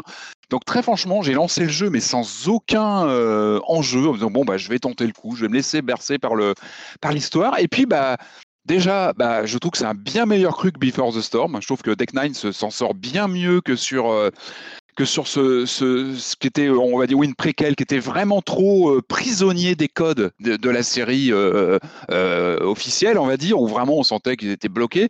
Là, je trouve que on sent qu'ils essaient de creuser leur voie. Alors, c'est pas évident parce qu'il faut essayer de. On sent que le jeu essaie d'exister dans un cadre qui est super rigide avec tout ce que euh, Julie, tu as tout ce que tu as énuméré, toute cette euh, imagerie euh, bobo américain, avec tous les tous les tous les comment dire, les thématiques qui sont là. On sent qu'il y a des cages qui sont co- cochées pendant tout le jeu. on est dans les clous Life is Strange, hein, on a tous les, on a le discours progressiste, on a la maladie qui est présente aussi. Enfin, on sent que tout a été coché de façon très scolaire. Malgré tout, euh, malgré tout, moi j'ai mordu au truc. J'ai mordu au. J'aime bien le personnage principal d'Alex. Je trouve que, euh, je trouve que, euh, ouais, j'aime bien ce personnage qui est, qui est- qui est- voilà, qui est une nana, euh, on va dire. euh, je sais pas, c'est pas une super héroïne. Elle a beaucoup, elle se pose pas mal de questions pendant le jeu. Elle arrive comme ça dans cette ville, un peu comme nous, le joueur, on est balancé là-dedans avec son frère. On va pas trop parler du scénario parce qu'effectivement, moi j'ai réussi à être surpris. Alors comme- encore une fois, je l'ai vraiment pris à froid le jeu. Je l'ai pris comme ça et c'est vrai que même l'événement malheureux qui survient assez vite, je l'ai un peu pris dans la tronche. J'ai réussi à me remettre dans des conditions un peu de, de naïveté par rapport à un jeu que dont je n'attendais absolument rien. Du coup, l'événement sinistre qui arrive m'a surpris quand même. Je l'ai pas vu forcément venir. Euh, Vous allez me dire, je suis très naïf, mais je l'ai pris dans la, dans la face. Et, euh, et puis effectivement, moi, le, le côté enquête m'a plutôt plu. Euh, je trouve que euh, ils ont eu bah, la bonne idée, bah, contrairement au Life is Strange 2, évidemment, qui était un road movie, on en a longuement parlé. Là, on, on resserre complètement sur une unité de lieu beaucoup plus. euh, je pense qu'ils ont fait le bon choix de resserrer sur un, sur une petite communauté comme ça, avec quelques visages qu'on va revoir régulièrement, avec euh, bah, des enjeux sur, euh, bah, sur, une poignée de personnages qu'on va prendre le temps d'apprendre à connaître, avec lesquels on va interagir, ou euh, évidemment, bah, il y a une sorte de woodenate qui, qui, qui, avec une enquête et puis un personnage qu'on va découvrir. Je ne veux pas en dire plus, mais pareil, j'ai pas vu venir forcément les choses. Je, suis très naïf et j'ai pas vu les choses arriver. Moi, je trouve qu'ils arrivent, le jeu se bat pour exister parce qu'encore une fois, il est dans un cadre très très marqué, très identifié et il arrive, il arrive à créer quelque chose avec des personnages euh, et pourtant un pouvoir qui est quand même, il est pas génial son pouvoir, Alex. Il est, c'est un pouvoir d'empathie où elle ressent en fait les, comment dire, les, les, les sentiments de la personne en face ou ce qu'elle a envie de dire. On va pas dire que c'est pas, c'est pas non plus le pouvoir d'arrêter le temps, de revenir en arrière. C'est, c'est moins impressionnant. Et il y a quelque chose qui fonctionne pour moi sur le, côté presque réaliste de ce pouvoir. C'est presque un pouvoir euh, qu'on peut ressentir. Et euh, voilà, moi je trouve que ça a fonctionné avec moi. Je trouve que voilà, les mmh. personnages sont plutôt bien dessinés, on s'y attache euh, plutôt bien. après, c'est, ça reste très linéaire. On est sur encore une fois sur une mécanique, sur des canevas qu'on connaît par cœur, qui sont là depuis tel tel. Au final, moi je suis sur un deuxième run pour tester. Vous avez un peu des, des directions différentes. On se rend compte qu'on finalement on n'a pas grand chose à jouer au final. On est sur quelque chose de très linéaire. On a cette dynamique que moi j'aime bien du vrai point and click, c'est qu'on peut passer beaucoup, beaucoup de temps. Ça, on sent que Deck Nine a voulu respecter ça. C'était aussi l'ADN de Life is Strange.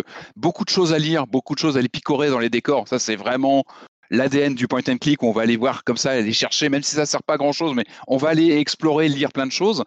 Euh, moi, j'ai bien aimé, et on sent que c'est un fil rouge du jeu, c'est le, jeu dans le jeu.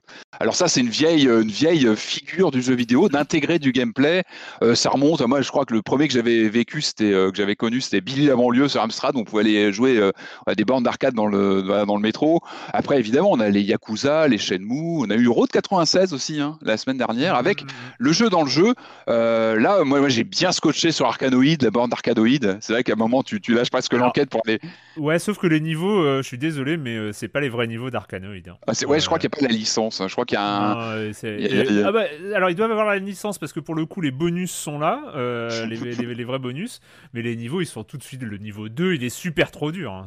Et j'ai bien aimé le, leur jeu d'arcade, c'est Mind Hunt, un jeu dans les mines avec un petit bonhomme que j'ai trouvé bien. J'ai bien scotché dessus. J'ai passé beaucoup de temps dessus aussi. Ouais. Vraiment bien fichu ce petit jeu avec en plus une thématique qui est en plus assez finalement raccord avec le l'histoire, le, baby foot. Et moi j'ai bien aimé. Alors vous en pensez ce que vous voudrez, le, le toute la séquence de jeu de rôle en taille réelle qui est un peu longue, qui est un peu longue, mais il y a un truc euh, qui m'a, bah, ça m'a rappelé, euh, il y a Yakuza qui avait fait ça dans le dernier aussi, avec une mise en scène comme ça, avec les, toutes les toutes les références jeux de rôle.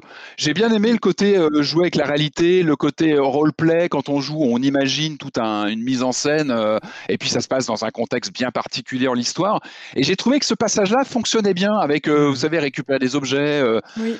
J'ai trouvé que ça marchait bien, ça marchait ça, bien. J'ai bien aimé, ouais. Je trouve que c'était comme une espèce de version plus ambitieuse de la partie de Donjons et Dragons que fait Chloé dans For the Storm ou un truc comme ça. Et il y a vraiment, euh, je trouve, en plus des mécaniques chouettes, notamment sur la fin de cette séquence que j'aime bien. C'est plein de clins d'œil euh, sur, voilà, on sent qu'il y, a un amour du jeu de rôle. Euh, maintenant, voilà, moi j'ai passé un bon moment avec. J'ai vraiment, c'était vraiment une belle expérience. il est pas très long en plus. Là, il est livré d'une traite, hein, donc on a cinq, cinq épisodes d'une traite, donc on peut les faire assez vite. Je sais pas, c'est peut-être 6 heures, 5-6 heures, je sais pas pour vous dans ces ah, eaux-là. Moi j'aurais dit 10 moi. J'ai l'impression. Je, euh, je, sais plus. C'est deux heures par chapitre. Ah oh, j'ai pas compté les heures. Je me suis pas ennuyé, vraiment. J'ai été pris par l'histoire. Maintenant, il faut pas se leurrer. Enfin, on sent qu'on est quand même sur une recette qui est tirée à la corde dans tous les sens. Euh, je me suis un peu laissé prendre là, mais je me voilà, je suis pas sûr que ça remarchera encore une prochaine fois. On l'a vu aussi avec Twin Mirror il y a, il quelques temps. On arrive aussi aux limites d'une certaine formule. Euh, tel tel nous l'a prouvé. Euh, je pense qu'il y a un vrai besoin de revitaliser ce genre qui, risque aussi d'arriver vraiment sur un, une fin de règne s'il se remet pas en question, s'il n'injecte pas de nouvelles dynamiques. On l'a vu la semaine dernière, hein, Road 96, il est intéressant. Euh, tout n'est pas réussi du tout dedans. Il y a plein de trucs qui marchent pas, mais il tente des choses. Il tente des choses avec euh, bah, ce tout ce qu'on a vu, le hasard dans le, la, narration, dans les mini-jeux intégrés, ce qui est fait là aussi.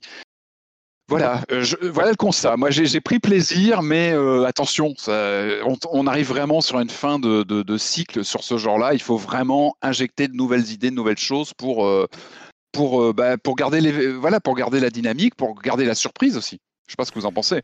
Marius Ouais, alors moi, je suis moins enthousiaste que vous même si, même si c'est finalement pas, pas aussi dramatique que ce que je, je pensais au début.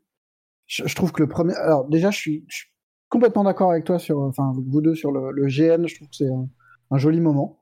Mmh. Euh, J'aime beaucoup aussi le fait. Enfin, beaucoup. J'aime bien le fait que ça soit un jeu d'un tenant et pas euh, plusieurs épisodes euh, à attendre parce que moi, j'aurais jamais attendu. J'aurais lâché bien avant la fin je, trouve que le début du jeu est catastrophique. Mais vraiment, mais vraiment horrible, quoi. Enfin, il y a un moment où le, maniement perpétuel du cliché, ça devient mais intenable. Enfin, la ville, rien que la ville, je trouve que je suis d'accord avec toi, Patrick, c'est une super idée de tenir le truc en lieu clos, euh, en vase clos, avoir un petit espace, et puis d'aller creuser ce truc-là, d'avoir des gens qui reviennent, d'avoir des, mais là, cette ville-là, elle n'existe pas, quoi. Enfin, c'est un, c'est Disneyland au Colorado. Enfin, il y a un moment où, où c'est pas possible. Tous les clichés sont là, la boutique. Et puis il y a un truc de, de déréalisation complète qui, qui moi, m'insupporte vraiment. Enfin, typiquement, le magasin de disques, il n'y a pas ah oui, oui. un disque qui existe. Je veux bien qu'on soit dans. Enfin, on invente des groupes, mais du coup, tout, tout fait faux, tout fait. Euh, tout fait fade et, et, et, et aspartame, quoi. Et, et, du coup, les personnages sont touchés par ça. Enfin, je trouve qu'il y a un vrai problème de profondeur des, des, des personnages qui entourent l'héroïne, qui est plutôt sympa. Mmh. Euh, Stéphanie, la, la, la, la mmh. gérante du, du magasin de disques, qui est euh, euh, la hipster à bonnet, qui, qui, enfin, elle arrive jamais à trouver un petit peu d'épaisseur, hormis pendant ce moment de GN où il y a un peu de complicité, des petits, des petits regards, des petits, mmh. des petits jeux. L'autre pote dont j'ai oublié le nom, qui est euh, Ryan. C'est pas possible. Ryan, quoi. Enfin, Ryan, il est pas possible. oui, les, les personnages qui sortent du truc sont tellement appuyés que tu sais qu'ils vont être centraux et que tu. Enfin, moi, je trouve qu'au contraire, le jeu est très transparent. Tu sais qui va être important dans l'histoire. Tu sais qui. Enfin, bah Vraiment, il y a des moments où, sur la fin, où, où, je dis non, ils vont pas faire ça, ils vont pas faire ça. Et puis le truc arrive et c'est bon, ok, c'est pas grave. Julie? Oh Oui, non, moi, moi je voulais juste revenir sur les personnages, parce que je suis d'accord avec toi sur le, le, côté les personnages secondaires euh, vraiment mis en avant sont pas les plus intéressants. Moi, je trouve. Euh, comme Patrick, effectivement, c'est un pouvoir qui est un peu pourri. Et moi, j'aime bien ça, en fait, le fait que le pouvoir soit ah un oui. peu pourri. C'est ah oui. pas un truc dont on peut faire grand chose. C'est pas hyper agréable de savoir ce que les gens pensent de toi, parce que parfois non. ils pensent des choses négatives. Et ça, je trouve que c'était bien retranscrit par moment. Mais là où j'ai trouvé de l'intérêt, c'est euh, bah, les personnages, vraiment les, les, les PNJ euh, qui traînent dans un coin. Parfois, tu te retrouves à explorer la petite communauté et tu vas voir un gars euh, en train de discuter avec une meuf dans un coin de rue. Tu te dis qu'ils ont aucune importance et en fait, tu peux en savoir plus. Et ça, je trouve, c'était un peu une ode à la vie cachée des PNJ que j'aimais bien moi. Et je trouve que les persos les plus importants, c'est ceux qu'on voit pas vraiment dans l'histoire, pas vraiment dans les grosses cinématiques, etc. Mais ceux qui ont des petits euh, tracas du quotidien, ça j'aimais bien. Ouais. Bah, ça c'est ça c'est vraiment la philosophie point and click, hein, que tu vas aller picorer des infos euh, sur un panneau, sur un machin, lire un truc qui sert à rien mais qui apporte du qui apporte au décor en fait. Hein. Euh... Bah, le pouvoir, je voudrais revenir dessus parce que il y a ce truc très enfantin de euh, ah je lis les émotions des gens. Alors ils sont en colère, tristes. Oui, il y a deux couleurs. Ouais, euh... Triste ou il euh, y a une couleur euh, qu'on vous la laisse joie. deviner, mais c'est l'amour quoi. Enfin c'est ouais, la joie, l'amour. Euh. Mais le truc est tellement monolithique qu'il y a un moment où bah non, mais on n'est pas juste très en colère ou très triste ou machin. Bah, tout est un peu grossier, mais pourquoi pas? Et il y a un moment où il introduit une idée qui est plutôt jolie autour du, du, du pouvoir et du personnage principal, c'est que euh, l'héroïne est pas maître de ses, de, de ses émotions. Mmh. Euh, c'est qu'elle, elle, les, les, en fait, les, les émotions intenses des autres lui sont imposées et du coup, ça pourrait créer quelque chose de super intéressant. C'est, bah, t'es titillé au début, enfin, il, il, te le montre un petit peu au début du premier épisode avec euh, un moment de tension et tout ça. Et puis on l'oublie tout, on, on l'oublie complètement. Le pouvoir devient juste un truc qui permet de deviner ce que les gens veulent et de trouver. Et après, on te, on te donne les moyens de trouver comment euh, les rendre heureux ou machin. Il y a pareil la question de la moralité du pouvoir qui est un tout petit peu caressée à un moment du jeu. C'est est-ce que je vais changer l'état émotionnel de quelqu'un? Et qu'est-ce que ça implique? Mmh. C'est un tout petit peu caressé dans le truc, mais c'est tout. Et du coup, tu te dis, mais c'est quoi votre propos? C'est quoi le jeu? C'est de quoi, de quoi ça me parle? Est-ce que c'est juste euh, le, une, encore une histoire de deuil où il faudrait être super ému parce que c'est grave et, euh, et, du coup, euh, c'est deuil et euh, passage à l'âge adulte et ouais, je, ouais. Il m'a mis des trucs qui, dont ils ont rien à dire, enfin, où, où ils osent pas dire un truc, quoi. Il y a tout un propos quand même, sur- mais on peut pas trop spoiler, c'est un peu délicat. A- on va dire qu'il y a des flashbacks qui sont assez intéressants justement là-dessus, sur les, bah, sur l'histoire de l'héroïne notamment. Je ne vais pas en dire Ouais. plus parce que je ne vais pas spoiler, mais il y a quand même tout un, toute une séquence vers la fin qui est assez surprenante d'ailleurs, qui a, qui a une rupture de ton, je trouve, sur la fin qui, bah, qui, qui est complètement à l'opposé, oui, de ce début très, euh, très naïf, très, euh, très clinquant, très euh, Ikea, quoi. Il y a un côté au début, et je trouve que sur la fin, il y a une noirceur qui arrive et qui se, notamment dans ces scènes de flashback que je vais pas détailler pour pas spoiler, mais qui, qui sont plutôt une bonne surprise, je trouve, où le, ouais, je suis le tout à fait ton, d'accord. le ton se durcit et met presque même mal à l'aise sur des séquences qu'on revit. Et là, je trouve que le jeu réussit quelque chose. Et quand je parlais d'une réussite dans son angle global, c'est aussi ce que j'en garde. C'est aussi parce que parce qu'il y a une montée en puissance aussi et que les apparences des premières minutes ne voilà ne donnent pas forcément le ton de tout le jeu et que et qu'il arrive à exister, bon sang, c'était pas évident euh, dans le voilà, dans ce cadre, dans cette licence qu'on aime bien, qu'on suit, où on est hyper critique.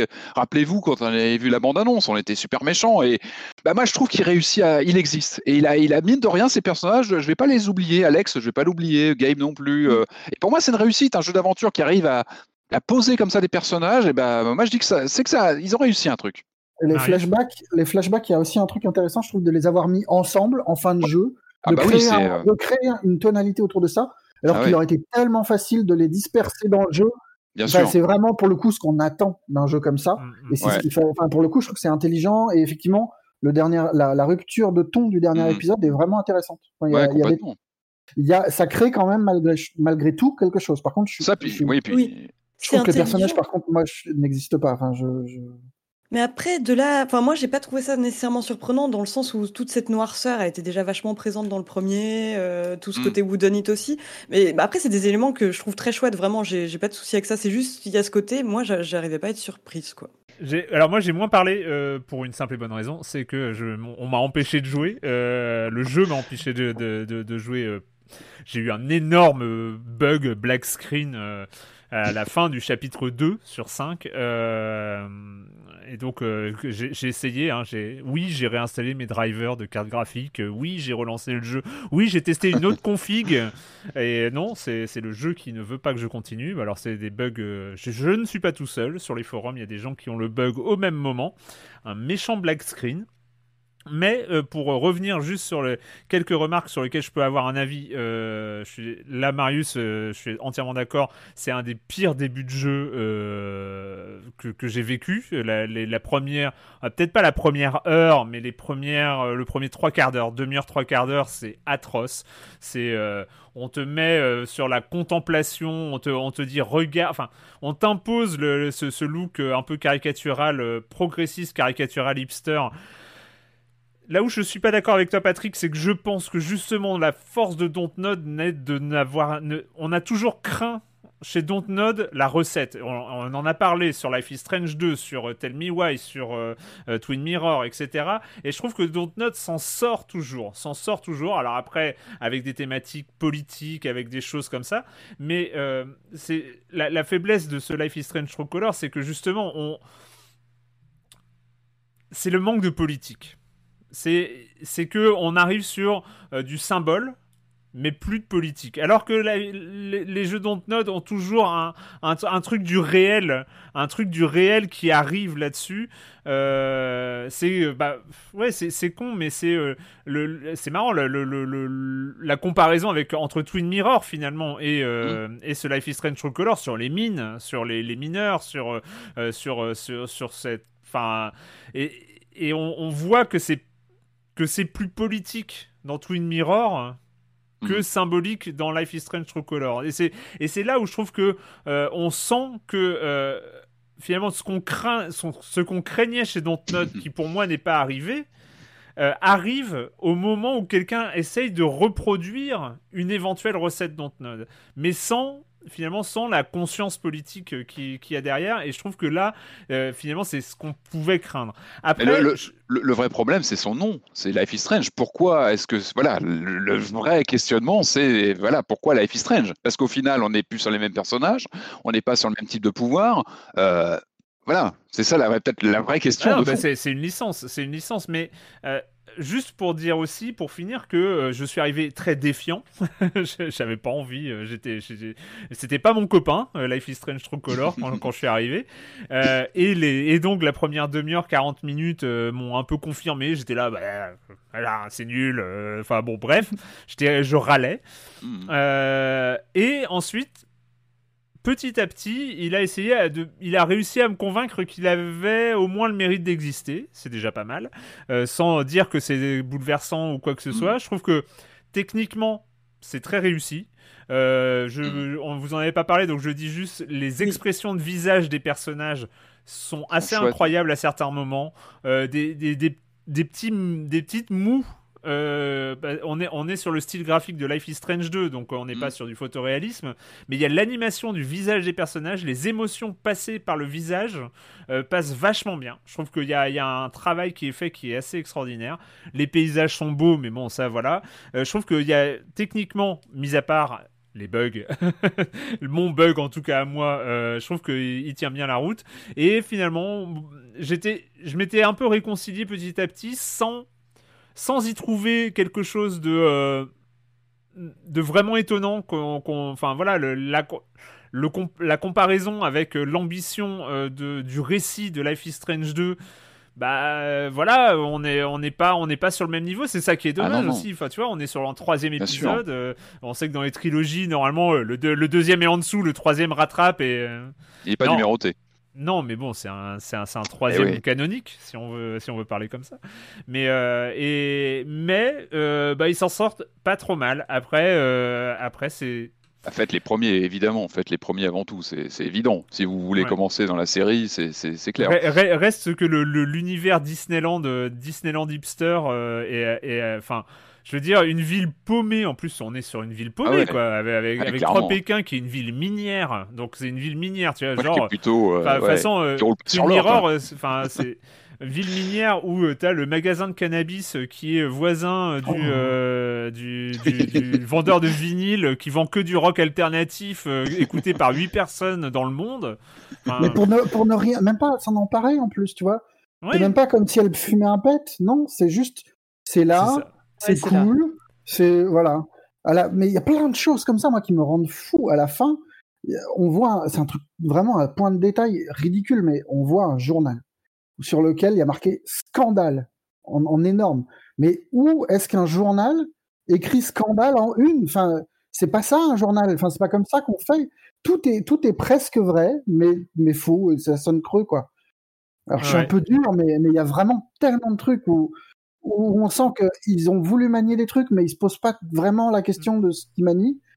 Qui, c'est dur, quoi. Et alors que j'ai l'impression que Dontnod, même si, même s'ils loupent des trucs, même si je suis pas toujours tendre avec leur jeu, ils font pas n'importe quoi. Enfin, il y a, pas ça, quoi. Et eux, ils sont, comme on disait, ils sont déjà à Tell Me Why. Ils sont déjà passés à d'autres euh, d'autres thématiques, à d'autres façons de mettre en scène et à d'autres écritures de personnages. On est, on est- clairement, on n'est pas dans le même. euh, on est clairement pas au même niveau, ça, on est bien tu, d'accord. Tu parlais de Twin Mirror, qui est, euh, qui est dans le même cadre d'une ville, euh, d'une petite ville perdue à, à flanc de montagne où il y a une mine et machin. Moi, j'ai pas aimé le jeu du tout, mais la ville, elle existait. Elle Ouais. était moins belle, elle, aimait- elle avait de la consistance, quoi. Mm. Non, Là, et puis c'est- mais on, est, on, est vraiment, on est vraiment sur la mise en scène du progressisme euh, sans la conscience politique. Ce qui, pour moi, est un problème. Et c'est ce qui, faisait la, ce qui fait la force. Et je veux croire que ça va continuer à être la force de Dontnod. Euh, et, ce qui rend le truc important. Et là, euh, t'as. Enfin, en caricaturant, c'est un, c'est un jeu pour que, euh, pour que les abrutis euh, gamers euh, du forum 1825 crient au wokisme Oh là là, regardez le jeu. Alors que le jeu, il a zéro conscience. Enfin, il a pas zéro conscience politique. Je suis méchant en disant ça, mais il en a pas beaucoup quand même. Il a, il a- on est, on n'est pas sur. c'est juste, voilà, le. le Enfin, Et il puis, y a un il peu de pas obligé diversité d'en il avoir, mais, mais- mais à ce moment-là, faut pas manier les symboles dans tous les sens. Enfin, Mm. moi, je trouve que le jeu est plutôt beau quand il s'éloigne de ça. Le, le GN, c'est on est on est ailleurs, on est dans de l'imaginaire et ça marche bien. Euh, Il y a il y a un moment avec autour des BD euh, que, que dessine un gamin qui est c'est une- plutôt une belle idée et ça Mm. marche plutôt bien. Les et- deux, trois petites énigmes, ouais. et euh, puis quand, quand tu es dans du suspense ou dans, dans- juste dans du vécu un peu plus simple, euh, comme il y a à la fin, ça marche plutôt bien. Mais c'est juste, si t'as pas envie de faire de politique, tu t'amuses pas à agiter les trucs pour, pour, pour avoir du vent derrière, quoi. Ouais. Non, des, tokens, auraient- euh, des tokens un peu partout. euh, voilà. Et c'est vrai, je disais, ils restent dans les clous des mécaniques qu'on connaît bien. Ils auraient pu aussi se permettre d'explorer d'autres choses, revenir avec, euh, je sais pas moi, des, des, des- composantes d'aventure plus hardcore, avec de, je sais pas, pourquoi pas explorer un retour aux, bah, aux inventaires avec des énigmes plus tordues, des choses plus difficiles. Ça peut être aussi un. Là, tout ça est un peu évacué. Et comme je vous disais, c'est assez linéaire. On n'a pas, on pas de difficulté, quoi. On est vraiment Non, sur mais du. Pa- Pa- Patrick, Ron Gilbert ne va pas faire Life is Strange 4. Non. Non, mais- J'aimerais bien Mais voir non, c'est Non, impossible. ça aurait été intéressant qu'ils s'approprient justement, euh, quitte à en faire un, dire bon bah Mm. ok, on va on va on va poser d'autres choses. On va là, c'est sûr qu'on est euh, sur quelque chose de. Ils essaient d'exister vraiment. Le jeu, il se bat pour exister. Moi, c'est vraiment ce que Ouais, j'ai ressenti manette en main. Il essaie d'exister à tout prix, tout en restant dans les clous. Et non, voilà, c'est c'est c'est pas c'est pas évident. Life is Strange True Color, euh, 60 euros. Euh, 60 euros un peu partout où il est disponible, enfin console et PC. On va 65 terminer. euros si on achète le pack de t-shirts. Oui, parce qu'il y a un Oh là pack de là, t-shirts la, pour la Alex. ouais. microtransaction dans Life is Strange. Waouh. I'm Sandra, and I'm just the professional your small business was looking for. But you didn't hire me because you didn't use LinkedIn jobs. LinkedIn has professionals you can't find anywhere else, including those who aren't actively looking for a new job but might be open to the perfect role, like me. In a given month, over 70% of LinkedIn users don't visit other leading job sites. So if you're not looking on LinkedIn, you'll miss out on great candidates like Sandra. Start hiring professionals like a professional. Post your free job on linkedin.com/people today. Euh, on va finir avec euh, peut-être des jeux un peu plus où on sera un petit peu plus enthousiaste, primairement enthousiaste en tout cas. Enfin, on va être content d'en parler et euh, et on va commencer avec une histoire de petit corbeau qui va se balader pour aller récolter des âmes. Ça s'appelle Death Door.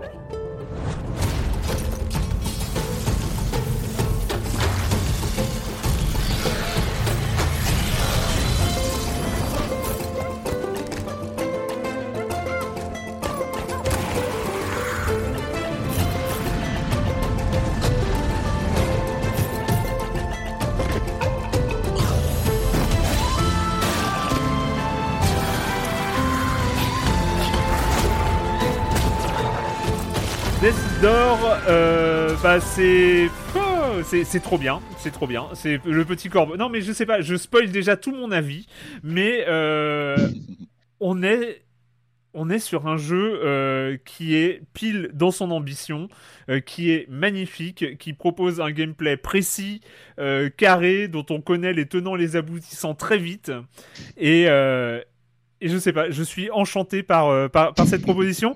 Euh, je pense que Julie, c'est toi qui, euh, qui, l'a, qui allait un peu le plus loin dedans.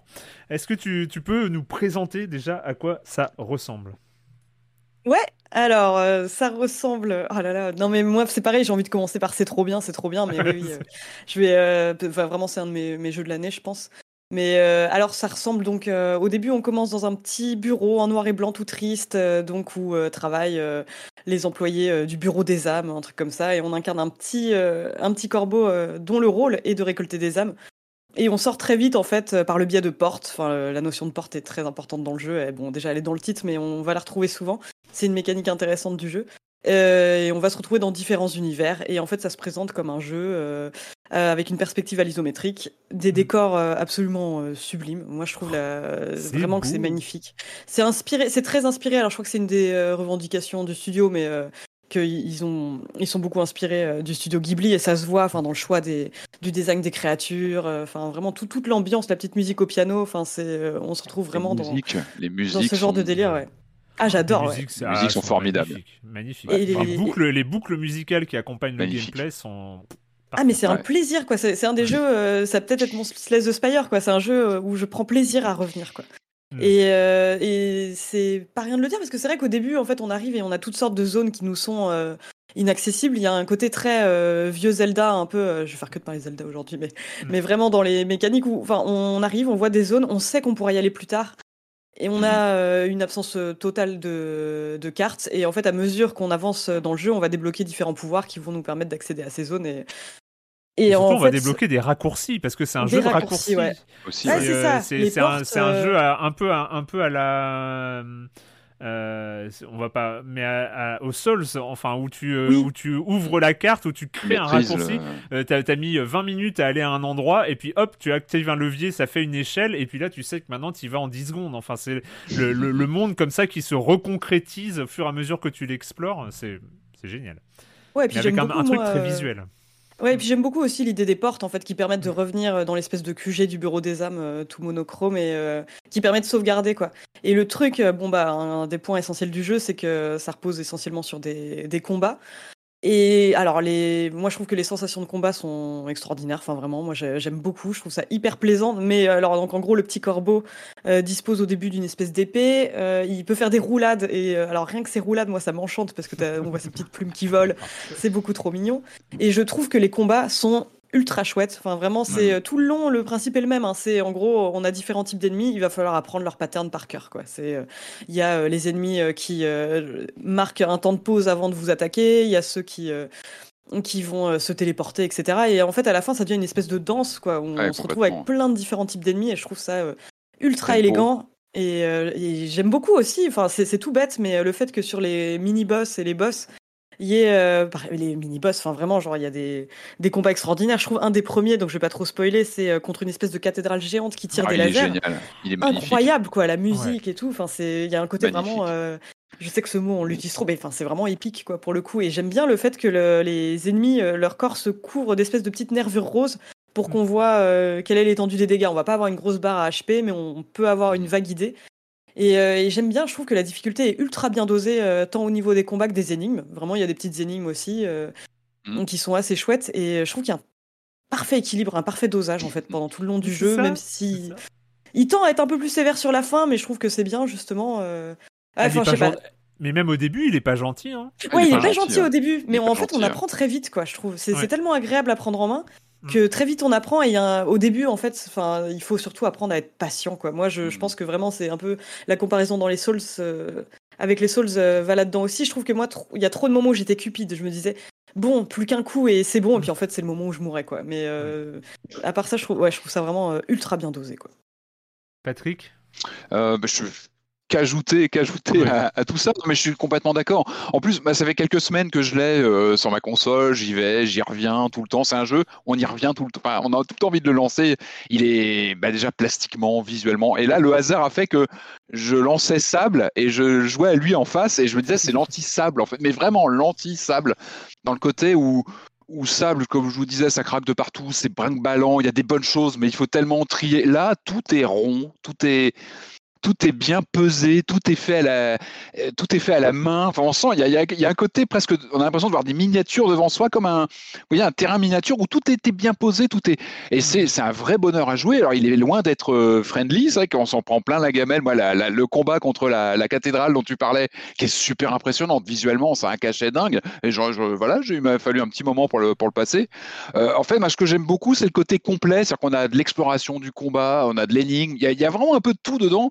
Euh, et, moi, je suis, très attaché à la 3D isométrique. C'est quelque chose que je suis depuis, euh, les ordinateurs des années 80 qui avaient souvent recours à ça pour euh, économiser. On n'avait pas de vraie 3D, donc la 3D ISO, ça permettait de donner un petit effet de relief comme ça pour très peu de coûts de puissance en fait. Et là, je trouve que c'est admirablement mis en scène. Alors c'est vrai qu'il y a parfois des petits, il faut connaître ce genre-là, c'est qu'on a des fois des pertes de visibilité dans des recoins où on a des effets de transparence. Il faut, aimer ça. Quand, tu arrives dans des moments, à des endroits cachés et que la caméra tourne. Et alors ça, ça c'est grandiose.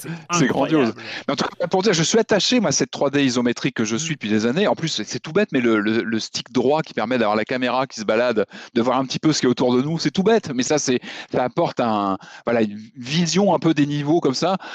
C'est une expérience. Moi, la musique, moi, c'est vraiment ce que je ressens. Ce que je, c'est la musique euh, qui m'a marqué, la qualité des enveloppes musicales, euh, du rythme, de euh, et les combats. Oui, comme tu disais, Julie, tu, en as très très bien parlé. Hein, ce sont des ballets, des danses où on a vraiment une science du rythme pour l'esquive, de, le, voilà, la, façon de frapper tel ou tel ennemi.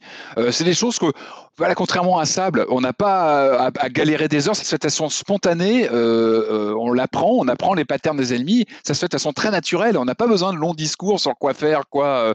Et puis l'univers a un vrai cachet, je trouve, sur ce côté euh, à la fois morbide et, très beau. Euh, Il y a un côté gothique avec cette cathédrale avec qui on va se battre, c'est quand même un moment d'une intensité visuelle, et en même temps, c'est joli. il arrive à tout combiner, c'est un jeu complet pour moi, il y a, y a vraiment tout dedans, et c'est vrai vrai que c'est, il est, il est vraiment, vraiment charmant. Il a un vrai cachet. Euh, et puis même manette en main, il y a un vrai plaisir de jeu, de découverte. Euh, avec ses ça, niveaux ça, c'est fou. Les, les, riches, les, ouais. La, les sensations de jeu sont, euh, sont constantes, sont euh, toujours là. Il euh, n'y a, y a pas de perte de temps. On parlait de, mmh. du, du, quality of life. Enfin là, je sais pas. dès qu'on est dans un labyrinthe, dans un truc, il y a une petite énigme, il y a un ennemi, on sait où on va. Enfin, on va débloquer, on va débloquer des choses. Je trouve que tout est, tout est super bien pensé. Euh, Enfin, je vais pas rajouter 10 000 choses, tu vois, y a, mais juste pour citer, par exemple, un élément de gameplay original, euh, mais qui est d'une simplicité enfantine, c'est qu'on a une attaque à distance, une attaque magique ou arc, enfin, comment, comment, comment on veut l'appeler, euh, mais où on a un certain nombre de recharges. Euh, bah, pour recharger, il faut taper au contact. Mais rien que ça, rien que. Bien ça, ça, crée rythme un, un, un, ça rythme les combats avec euh, où, où, tu, tu crées ta distance et tu te rapproches et tu crées de la distance avec les ennemis. Euh, bah ça, voilà, cette rythmique de, de, de combat, euh, de se rapprocher, de s'éloigner et tout ça, ça, ça, ça marche super. Les, les énigmes sont belles, euh, mm -hmm. les énigmes très bêtes à la Zelda. Enfin, on est vraiment sur les énigmes des donjons de Zelda. Zelda quoi. aussi, ouais. euh, bah, ça marche bien parce que c'est visuel, tout est, euh, tout est euh, bien. C'est de l'artisanat, c'est un chef-d'œuvre ouais, artisanal en fait euh, Mm. dans, dans le dans le. ouais. Oui, tu parles d'artisanat, mais c'est vrai, il y a des détails euh, vraiment tellement bien pensés. Le truc tout bête, hein, mais euh, que quelqu'un avait remarqué, c'est quand tu frappes par exemple sur un panneau directionnel et que tu le coupes en deux, quand tu vas vouloir le relire Oui. et qui va s'afficher à l'écran, il est coupé en deux. C'est tout bête, il y a plein de Mm. petits trucs comme ça. euh, je trouve qui montrent que ça a été fait vraiment euh, Pensé, avec beaucoup ouais. d'amour, quoi. Ouais. Donc voilà. Mais ouais, mais euh, franchement, si vous, si vous êtes passé à côté, c'est un, un des jeux de l'été, on va dire. C'est un jeu qui est sorti fin juillet. Ouais, ou- je crois, ouais, dans l'été, Voilà, ouais. ouais. ouais. Et, euh, et vraiment, si vous êtes passé à côté, euh, on sait que l'actualité des jeux vidéo, bah, on, on le vit, euh, nous, chaque semaine, est assez intense et il y a beaucoup de sorties et tout ça. Mais si vous êtes à passer à côté de ce Death Door qui est à 20 euros sur console Ouais, et, aller, ouais. et PC, pas encore sur Switch, mais il arrivera. On voit pas pourquoi il y arriverait pas. Enfin, vraiment, c'est c'est une valeur sûre en termes en termes de de plaisir de jeu. Là, on, on parlait de Mhm. ce qui manquait de ce qui manquait à Sable euh, Ah tout ouais, à l'heure. Euh, là, là La pour différence le coup, on, on est en plein dedans. Mais je, et, et, juste, alors c'est assez marrant parce que je trouve les combats sont durs parce que euh, parce que il y a le vous êtes mort très euh, Dark Ah ouais, Souls entre guillemets, mais vu celui-là. mais je trouve pas aussi punitif. Vraiment pas du tout aussi punitif. C'est pas punitif comme euh, peut l'être un Souls, même si les fanats de Souls disent non, c'est pas punitif, tu apprends et tout ça. Moi, je le vis comme étant punitif. hein. Je, je dis que c'est. Et là, je l'ai jamais vécu comme étant punitif. Euh, ça donne envie d'y retourner parce que C'est pas des séquences ça, longues. Et... C'est ça le principal, c'est qu'il est dur, comme on l'a dit, dès le début, il te prend, il te prend un peu à froid. Par contre, tu relances toujours une partie, tu, tu le lâches Mhm. pas. Le game over, là, quand il dit vous êtes mort, tu, Oh là tu enchaînes direct. Tu enchaînes direct tout de suite. Ouais. Mais c'est vrai, c'est, c'est, c'est- ça aussi, c'est, le- c'est le signe bah, du grand jeu. Quoi. Ou même quand tu. En fait, tu le prends jamais à défaut. Tu sais que c'est toi. C'est toi qui a, qui a loupé un, un C'est ça. enchaînement. C'est toi qui a loupé un truc. Ou... J'ai jamais pris le jeu en défaut, en fait. J'en ai jamais voulu au jeu. Et ça, c'est sur un. Voilà. C'est, c'est... c'est important. On va terminer, on va terminer dans les sorties de l'été. C'est un, un jeu. Moi, je m'en veux toujours hein, de cette euh, de cet été euh, 2020 où euh, il y a eu ce Crusader King 3 dont on n'a pas parlé dans Silence on joue. Enfin, on n'en a pas parlé jusqu'à l'interview de Juliette que vous pouvez euh, écouter, euh, qui est sortie il y a quelques semaines, qui nous a parlé un petit peu de, de Crusader King 3. Mais euh, donc là, il fallait pas passer à côté parce qu'on en a parlé. C'est le studio français Amplitude que les Endless, Endless Space, Endless Legend, qui est donc le grand spécialiste français du 4X, euh, mais qui il fallait que ça arrive un jour, euh, va chasser sur les terres euh, du, euh, de la référence, de la référence du genre civilisation et fait sa propre proposition de jeu de civilisation avec Humankind. Lucy Adam, was born about 9,000 years before our time. In the year 515, after having federated the African continent, she set out to conquer Rome. It was on witnessing the consequences of this terrible battle that she decided to impose upon her people a strictly a vegetarian diet. Humankind, on est sur le 4X, on est sur le 4X de civilisation, on est sur du tour par tour où on sait que grosso modo il va y avoir des populations, des villes à créer, des ressources euh, et des curseur civilisationnel, on va dire, à augmenter pour passer euh, euh, d'une ère à l'autre. Mais est-ce qu'on est sur une copie conforme ou une copie euh, à la sauce amplitude de civilisation? Ou est-ce que amplitude parce qu'ils ont ces capacités, est allé chercher ailleurs, est allé faire de nouvelles propositions avec Humankind? J'y ai joué un peu, mais pas suffisamment pour en donner un avis construit. Marius, qu'est-ce que tu en as pensé? Déjà, je veux déconstruire la présentation que tu as fait au début. C'est un avis, non, mais c'est un avis de noob. Je veux pas du tout. c'est vraiment. J'ai joué 25 heures, mais je suis nul au 4X. J'aime ça, mais j'y passe pas euh, la moitié du temps qu'il faudrait pour avoir un avis éclairé. Donc c'est vraiment un avis de noob, mais, euh, je m'en fous, je l'assume, c'est pas grave. Et, euh, et, le jeu m'a très bien plu comme ça. Et voilà. Mais il s'agit pas du tout de déconstruire le truc. Et, le disclaimer euh, est, est, accepté. Voilà, non, non, mais voilà, parce que c'est tellement un genre avec ces, ces, euh, ah ces, joueurs hardcore mm. qui, mm. qui, pour le coup, vont voir tous les petits réglages de mécanique où ça, où ça peut être pris en défaut par rapport à Civilization, et moi, moins, quoi. Enfin, ça faisait, ça fait un petit moment que j'ai pas touché un Civ, et, euh, mais ce qu'on peut dire, même sans s'engager trop, mais c'est qu'il y a une belle idée au début euh, de ce Humankind qui fait partie bah, des, espèces de trucs qu'on prend pour. Euh, enfin, j'avais écrit un petit papier pour l'idée de ce que j'appelle les impensés du jeu vidéo. C'est des trucs qui sont tellement évidents qu'on les questionne même plus.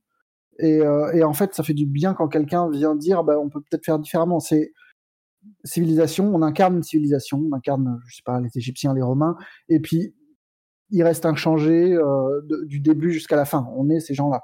Et là, il y a une idée de métissage très bête, mais, euh, mais qui fait du bien philosophiquement et euh, qui est que le jeu est organisé en cinq temps, si je me souviens bien, cinq âges, et qu'à chaque âge, on te propose de changer de, de civilisation, de, de, transformer tes, euh, tes Babyloniens en, en égyptiens euh, avant de devenir euh, les francs et, et de basculer en, en, en, chinois, par exemple. Et à chaque civilisation correspond des, des intérêts, des bonus et un build en fait de, jeu. Et du coup, non seulement il y a cette petite idée de métissage qui est plutôt plaisante, même si dans le fond elle n'est pas creusée parce que ça tient pas, euh, je sais pas, au contact avec les voisins euh, et il n'y a pas un truc organique qui se crée, c'est vraiment euh, des, mécaniques de, de choix, je vais devenir un tel ou un tel et puis basta. Mais d'abord ça crée un truc de gameplay qui est assez plaisant parce que les 4X il y a régulièrement, enfin moi en tout cas quand je joue, il y a une espèce de ventre mou au bout d'un moment qui se crée où tu as lancé ton truc et puis après ça vivote et puis il y a des moments de tension autour de guerre ou de d'enjeux un peu particuliers. Là, ça recrée une dynamique, ça te permet de rajouter un peu de gameplay quand tu as envie de faire pivoter euh, ton build qui était euh, science au début vers un truc plus guerrier où tu te dis bon là c'est bon, je vais aller me manger ce voisin là ou euh, et c'est assez intéressant. Je trouve c'est assez marrant et ça permet plus de souplesse dans un genre qui est euh, parfois un peu euh, rigide mm. et et je trouve qu'il y a plein de petites euh, plein de petites idées comme ça qui sont assez plaisantes dans ce jeu. Il y a les mécaniques de guerre, moi que je trouve super, où tu as un système de support la de, de, support populaire à la guerre et en fait tu as plein de relations diplomatiques qui sont plus ou moins tendues et à chaque petite chaque petite accroche, tu peux choisir de, de, de garder ce grief là et de faire monter ton niveau de, colère du peuple contre la, civilisation d'à côté, ou au contraire être grand seigneur et puis euh, passer, euh, passer l'éponge et puis on va en faire en sorte que ça se passe bien entre nous. quoi. Et du coup, tu as ce truc de bah, si, si à un moment tu veux être dans, l'expansionnisme, il faut, tu peux pas être dans la diplomatie fleur, euh, bleue. Tu peux pas déclarer la guerre comme ça à un voisin avec qui tout se passe bien a priori. Si tu veux euh, construire une guerre un peu bien, il faut du soutien populaire parce que s'il baisse, à mesure de, de, de, des tours, le soutien baisse et, euh, et il y a un moment où juste ça devient plus gérable du tout. Donc ça c'est assez marrant, d'autant que le, je trouve que les mécaniques de combat sont assez intéressantes. Il y a vraiment un jeu sur euh, presque micro sur sur le placement des unités. Mm. il y a un vrai bonus aux attaques en hauteur. Enfin, il y a, il y, a, y a un vrai bonus aux, aux unités spéciales qui te permettent d'avoir des, des effets combinés en fonction des dalles où tu situes tes, tes, tes trucs. Enfin, ça vraiment en fait, les, stratégique les- combats, ça devient tactique en fait. C'est que Voilà. on n'est pas juste sur euh, ces troupes qui sont euh, sur l'hexagone d'à côté et qui euh, vont taper. Et tu vas faire l'impression d'avoir une résolution par jeter, lancer de dés et tout ça. Là, on, on passe quand il y a deux unités qui combattent, on passe sur une, un déploiement des troupes façon tactical. Et on doit déplacer, euh, attaquer, euh, et se, voilà. Ouais, puis t'as un petit système de drapeau à conquérir. Et, Mm. et si t'as pas envie de faire ça, tu peux tout à fait euh, fonctionner avec un système de résolution automatique. C'est ça. Où là, c'est clairement euh, qui a le qui est la plus grosse, ou euh, ou même choisir de, de pour le coup le jeu est très paramétrable et tu peux avoir un mode, enfin t'as un mode peaceful où tu peux typiquement c'est très bien quand tu débutes tes premières parties de te mettre dans un mode un peu calme comme ça t'apprends les mécaniques de construction euh, qui sont euh, à la fois similaires et un peu différentes euh. Mais voilà, enfin, c'est plus euh, ça, c'est vraiment les bons côtés. Le jeu est très beau.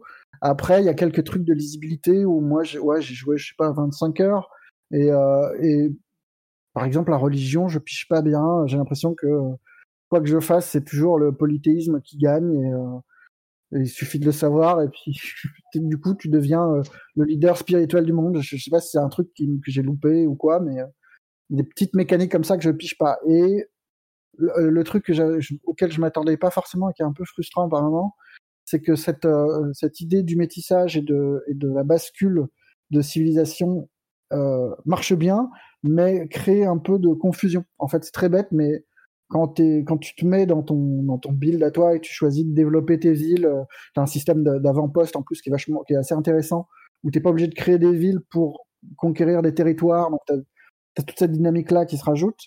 Mais bon, bref, tu es dans ta partie et tu te retournes, ton voisin, tu le reconnais plus en fait. Tu as un mec qui te contacte, c'est plus du tout euh, le, le mec que tu avais au début, c'est une autre civilisation, c'est qui les Anglais? Qu'est-ce qu'ils foutent là? Ah oui, c'est machin. Du coup, tu as, ces petites minutes où tu vérifies à qui ça correspond sur le territoire, euh, c'est quoi ton, ton, ton passif avec ce type-là. C'est assez bizarre. mais bon. Ouais. Bon, ça Après, le jeu est fun, quoi. Il y y a une originalité aussi euh, que je trouve par rapport à Civilization, euh, c'est euh, la voix off. Oui, ouais, qui, est- qui est sympathique. Ouais. on raconte ta civilisation, on raconte le. Alors c'est pas durant toute ta partie, hein, c'est pas la façon euh, Bastion où euh, ce serait drôle en même temps euh, une, une voix off qui dit euh, les colons se sont déplacés vers l'est euh, et trouvèrent un lac. euh, ce serait bien. Oh. Qu'est-ce que j'aimerais ça Qu'est-ce que j'aimerais ça Une voix off euh, générative euh, euh, sur un sur un truc comme ça. Mais il y a certains passages où on raconte les évolutions de la civilisation. Ouais, les passages, les, les grandes découvertes scientifiques ou les, les changements d'air et tout. Et c'est- très bête, mais pour les premières parties de ce genre de jeux qui sont toujours très un peu austères et euh, où t'es un peu paumé, bah, c'est con, mais ça fait une, une présence, quoi. C'est agréable. En moins seul. euh, ouais. Et- ah oui, j'ai pas précisé, mais il y a un système. En fait, le, le- le système de victoire est aussi assez plaisant. C'est un système d'étoiles et euh, vraiment, tu peux. c'est- C'est pas un choix entre euh, une victoire culturelle ou, militaire. Ou... Là, c'est tu cumules des, étoiles. Alors, tu as forcément un bonus d'étoiles qui est lié à ton build de civilisation. Si tu prends les Égyptiens qui sont très dans l'industriel, on va t'encourager à, récupérer plus d'étoiles en, en, ton, ta, partie sur de l'industriel et pas sur du culturel. Tu as des bonus comme ça, mais, euh, mais c'est très très souple. T'as vraiment pas, euh, t'es pas enfermé dans, dans des conditions de victoire très, très cadrées, quoi. Humankind, euh, c'est toujours peur, moi, avec les 4X, de commencer une partie euh, le soir et de voir le soleil me le- se lever euh, sans, sans que, sans que j'ai dormi. Euh, mais c'est vrai que c'est une belle réussite du studio Amplitude Humankind qui est disponible sur PC pour l'instant. Ah, et Stadia, ah oui, et Stadia. Euh, et GeForce Now aussi, il est disponible sur. On va pas faire tous les. mais, euh, mais sur euh, une cinquantaine, pour une cinquantaine d'euros. bah écoutez, c'est fini pour cette semaine avec les jeux vidéo. On a déjà le programme. Enfin, il y a beaucoup, beaucoup de choses. Hein. la semaine prochaine, on parlera sans doute de Kena. On parlera, on parlera de comment c'est déjà? J'ai pas le. Histoire. Ouais, histoire. Ouais. tout à fait. Donc voilà, on a déjà les, les programme, euh, il y a des, sorties, on va pas s'ennuyer, sachant qu'on n'est toujours pas, on n'est pas encore dans la période pré-Noël, hein, ce qui va pas, va pas tarder à se lancer. donc euh, c'est, waouh. Donc, on est, est-ce qu'on est, est-ce qu'on est prêt un jour à, vivre ça? Je ne sais pas. Euh, on en a donc fini avec les jeux vidéo et la question rituelle à laquelle vous n'allez pas échapper. Et quand vous ne jouez pas, vous faites quoi? Euh, par qui je commence bah, J'ai commencé par toi pendant toute l'émission, Julie, donc je vais continuer. Oh, bah, ma foi, ma foi, ça me va, ça me va. Euh, moi, c'est un peu une double recommandation parce qu'en fait, c'est euh, donc une bande dessinée que j'ai lue récemment qui s'appelle Château de sable, qui est une BD de Frédéric Peters et Pierre-Oscar Lévy, que je trouve très très chouette, mais j'en ai uniquement entendu parler parce qu'elle a inspiré Old, euh, le film de Shyamalan qui sortait cet été et qui s'est ah fait complètement sabrer par la critique. Et euh, alors je vais pas me lancer dans une grande défense de Shyamalan, mais pour le coup, moi je l'ai trouvé euh, assez intéressant le film, hormis bon une fin un peu pourrie. Mais alors pour ceux qui n'auraient pas aimé le film de Shyamalan, et vous avez le droit, hein, malgré le fait qu'il soit quand même un as de la mise en scène et de la mise sous tension des spectateurs. Ah, le truc, hein, c'est que Ouais, voilà, bah, il y a un côté un peu The Visit, je trouve, qui est drôle, quoi. Enfin, euh, moi, je, trouve qu'on parle pas assez euh, de à quel point Shyamalan, il est drôle, quoi. Mais bref, euh, là, je parlais de la BD. Et la BD, en gros, donc c'est exactement bah, la même intrigue que Old, sauf qu'il n'y a pas toute la partie qui, une fin qui s'embarrasse d'explications, etc. C'est en gros l'histoire d'une famille qui va sur une île pour, pour ses vacances, enfin sur une plage pour ses vacances, et qui se rend compte petit à petit, que les gens vieillissent excessivement vite sur cette île. Et à partir de là, bon, bah, ça va être toute une sorte de course contre la montre pour essayer de comprendre ce qui leur arrive euh, alors qu'ils vivent euh, leurs dernières heures, quoi. Enfin, euh, et c'est et c'est vraiment vraiment très très chouette. C'est je pense ouais voilà il y a un message tout bête de la part des, des auteurs qui est que en tant qu'humain on s'attarde pas assez sur ce qui compte vraiment. Mais je trouve que la, BD marche bien. Ouais, elle est assez haletante quoi. C'est une bonne BD, une bonne petite BD quoi. Le petit pro-type, pas, ça paraît chez à Trabil et je pense que vous, pouvez prendre à peu près n'importe quel BD de Trabil et c'est bien. C'est assez magique. Pro-type. bon pro-type, je regarderai ce qu'ils font d'autres. Patrick?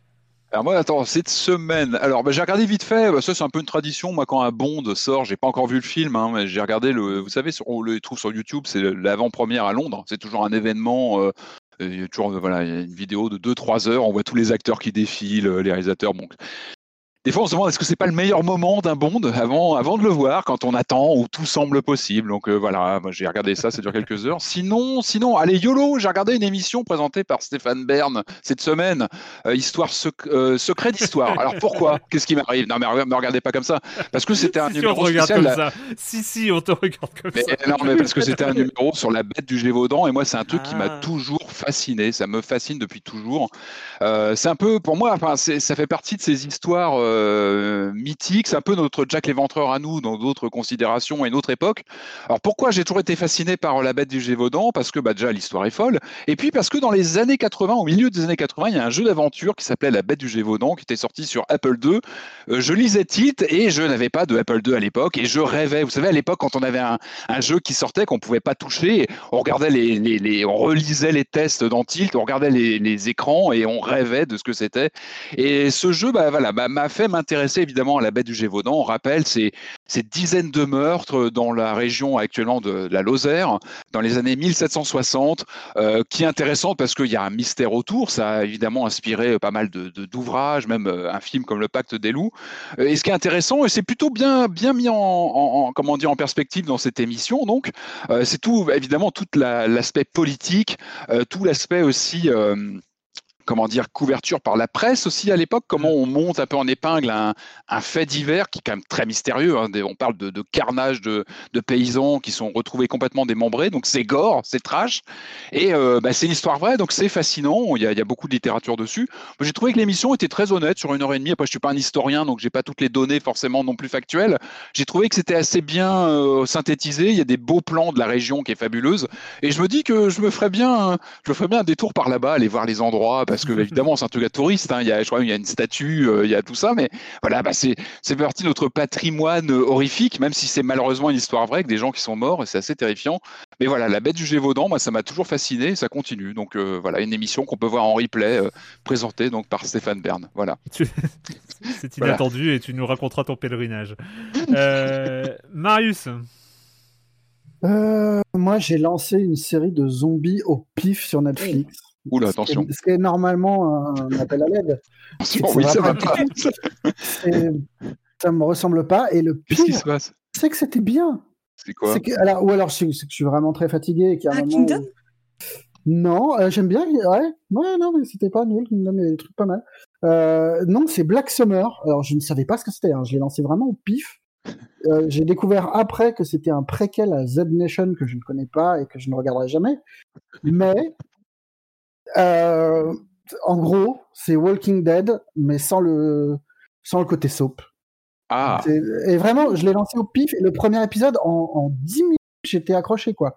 C'est sécos. C'est vraiment à l'os.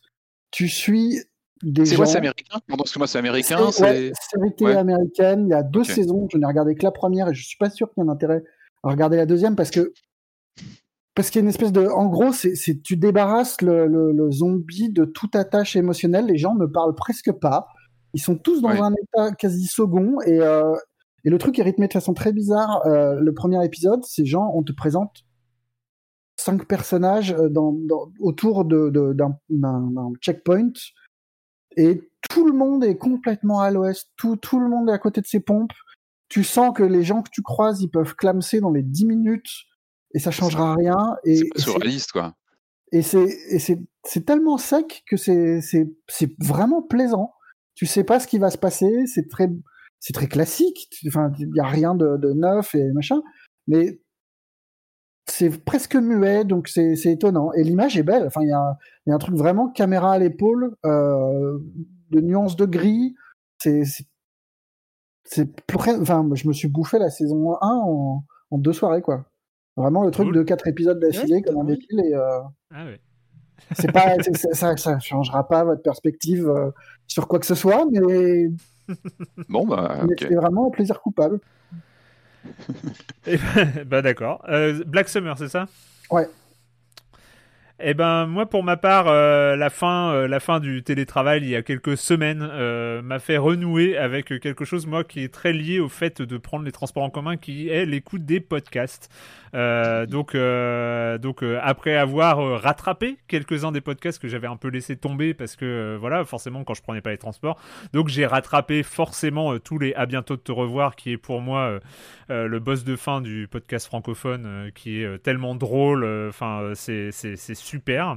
Euh, j'ai découvert euh, j'ai découvert alors c'est pas du tout un nouveau podcast hein, euh, j'ai découvert un, podcast qui s'appelle Featuring. Featuring c'est un podcast d'un un- d'un rappeur qui s'appelle Driver que je ne connaissais pas, qui a eu quelques succès au début des années 2000, euh, et en fait qui fait des longs podcasts avec, avec des rappeurs, et où ils racontent leur vie, euh, leur œuvre, et euh, avec un côté euh, très... euh, le focus, c'est les anecdotes. En fait, c'est le focus de Driver qui a des. En fait, Driver, il a aussi une chaîne YouTube. Vous pouvez aller voir. En fait, c'est une sorte d'encyclopédie vivante du rap, euh, US et, et français. Et, le mec, quand il te raconte des histoires, il te, il te met de la vie euh, dans, euh, dans les histoires euh, où il va te raconter les interactions entre un tel et un tel, les galères, les, euh, les trucs comme ça. Et quand il reçoit des, des rappeurs, euh, bah, voilà, on redécouvre, même si c'est des œuvres qu'on peut connaître. Moi, j'ai écouté par exemple une émission de juin euh, euh, qui, où il a reçu Joe Star, mais tu redécouvres l'histoire de NTM euh, comme tu l'avais jamais entendu et, euh, et avec des petites anecdotes, des petits trucs comme ça. Euh, les podcasts sont inter c'est interminable, c'est pire que le silence on joue quoi. Ça fait euh, 2h30 euh, de dialogue entre Joe Star et Driver où euh, là récemment il a reçu Stomy Bugsy et il a aussi fait un, un featuring avec IAM avec euh, avec euh, plein de gens. Et puis il y a ce côté, voilà, il est, il est insider, c'est un rappeur, donc il connaît, il est producteur aussi, donc euh, il connaît énormément, très très très bien le milieu.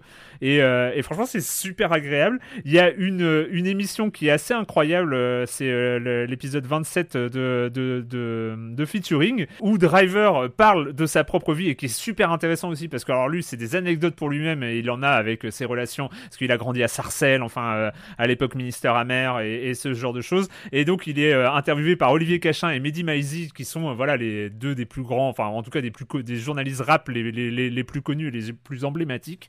Et donc voilà, ça donne une émission aussi super drôle à écouter. Voilà, ça s'appelle Featuring, euh, c'est sur toutes les applis de podcast pour ceux qui s'intéressent un peu à cet univers-là. Bref, et ben c'est fini pour cette semaine. Merci à tous les trois. C'était encore Merci une fois super cool. Je suis très en forme pour cette nouvelle saison de Silence on joue. Je sais pas pourquoi. C'est la 15e et j'ai l'impression que c'est la troisième. Donc euh, voilà, comme quoi, hein, on est, on est, on est reparti pour. On a tenu les 1h20 là. Ah bah Ouais, oui, a large. Ouais, voilà, c'est ça. On a fait quoi? Une, une, 1h29, un truc comme ça? Mmh, ce Non, je rigole. On a encore euh, explosé le, timing. Mais c'est plus un sujet. hein, on va dire que c'est plus un sujet. Euh, Merci. On se retrouve donc la semaine prochaine pour parler de jeux vidéo sur libération.fr et sur les internets. Ciao. Ciao.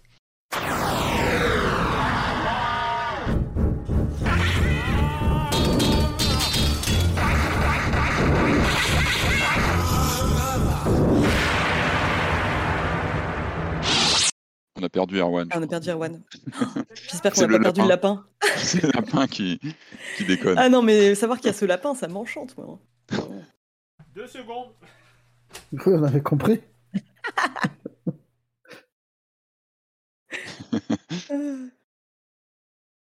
Pourquoi? Parce que vous dites c'est une ménagerie, il a d'autres animaux? Il a plein d'autres trucs? Non, je sais qu'il Ah a ouais, des il a poules, des- je crois. Il a des poules, il a des phasmes. Qui a Mais des des- phasmes? Mais pas des phasmes de compagnie. Bah. Le lapin s'en va. Le lapin se tire Oh le Dieu lapin se casse. Vite, vite, faut lui envoyer un message. Faut l'appeler. là. Ah bah ouais, Non, là, non, le il lapin surveille. Il hésite. il hésite. C'est un lapin, c'est un lapin de, de- Il garde la, la porte. Ouais, non, ouais, il c'est Sherlock, hein. il enquête. Ah, mais il est génial, mais je le veux, moi. C'est vrai qu'il est hyper. euh, Ah, ah, Ah, non, il s'est barré. On le voit plus là. hein. Là, c'est Ouais, ouais, il a passé la se de la porte. Trap, tu sais, un jeu en FMV. Vite, vite, cliquez. euh, il- le, le personnage vient de partir de la pièce. Ah mince. Mais je sais pas si Je le vous vois plus. hein. Vous, vous voyez le lapin là? Non, il- Non, il je l'ai vu parti. passer la porte. Là, il est, il est parti. Hein. Ah bah là, il, il doit voir que le lapin s'est barré. Le lapin s'est barré si tu On l'a nous vu entends. partir, Ah on oui. l'a pas capté, mais on l'a vu sortir le, Le lapin. lapin est sorti. Ouais. Le lapin est sorti, ouais. Ah, ok, donc, c'est- euh, c'est-. Désolé, c'est- ok. Colissimo à remettre contre signature, genre l'enfer. Ah merde, il faut que j'aille. C'est vrai que j'ai ça aussi. Planning for your next trip? Elevate your travel style with Quince. Quince has all the jet setting essentials you'll want for your next getaway, like European linen, premium luggage options, buttery soft Italian leather bags, and so much more. And is all priced at 50 to 80% less than similar brands. Plus, Quince only works with factories that use safe and ethical manufacturing practices. Pack your bags with high-quality essentials you'll be wearing for vacations to come with Quince. Go to quince.com slash pack for free shipping and 365-day returns.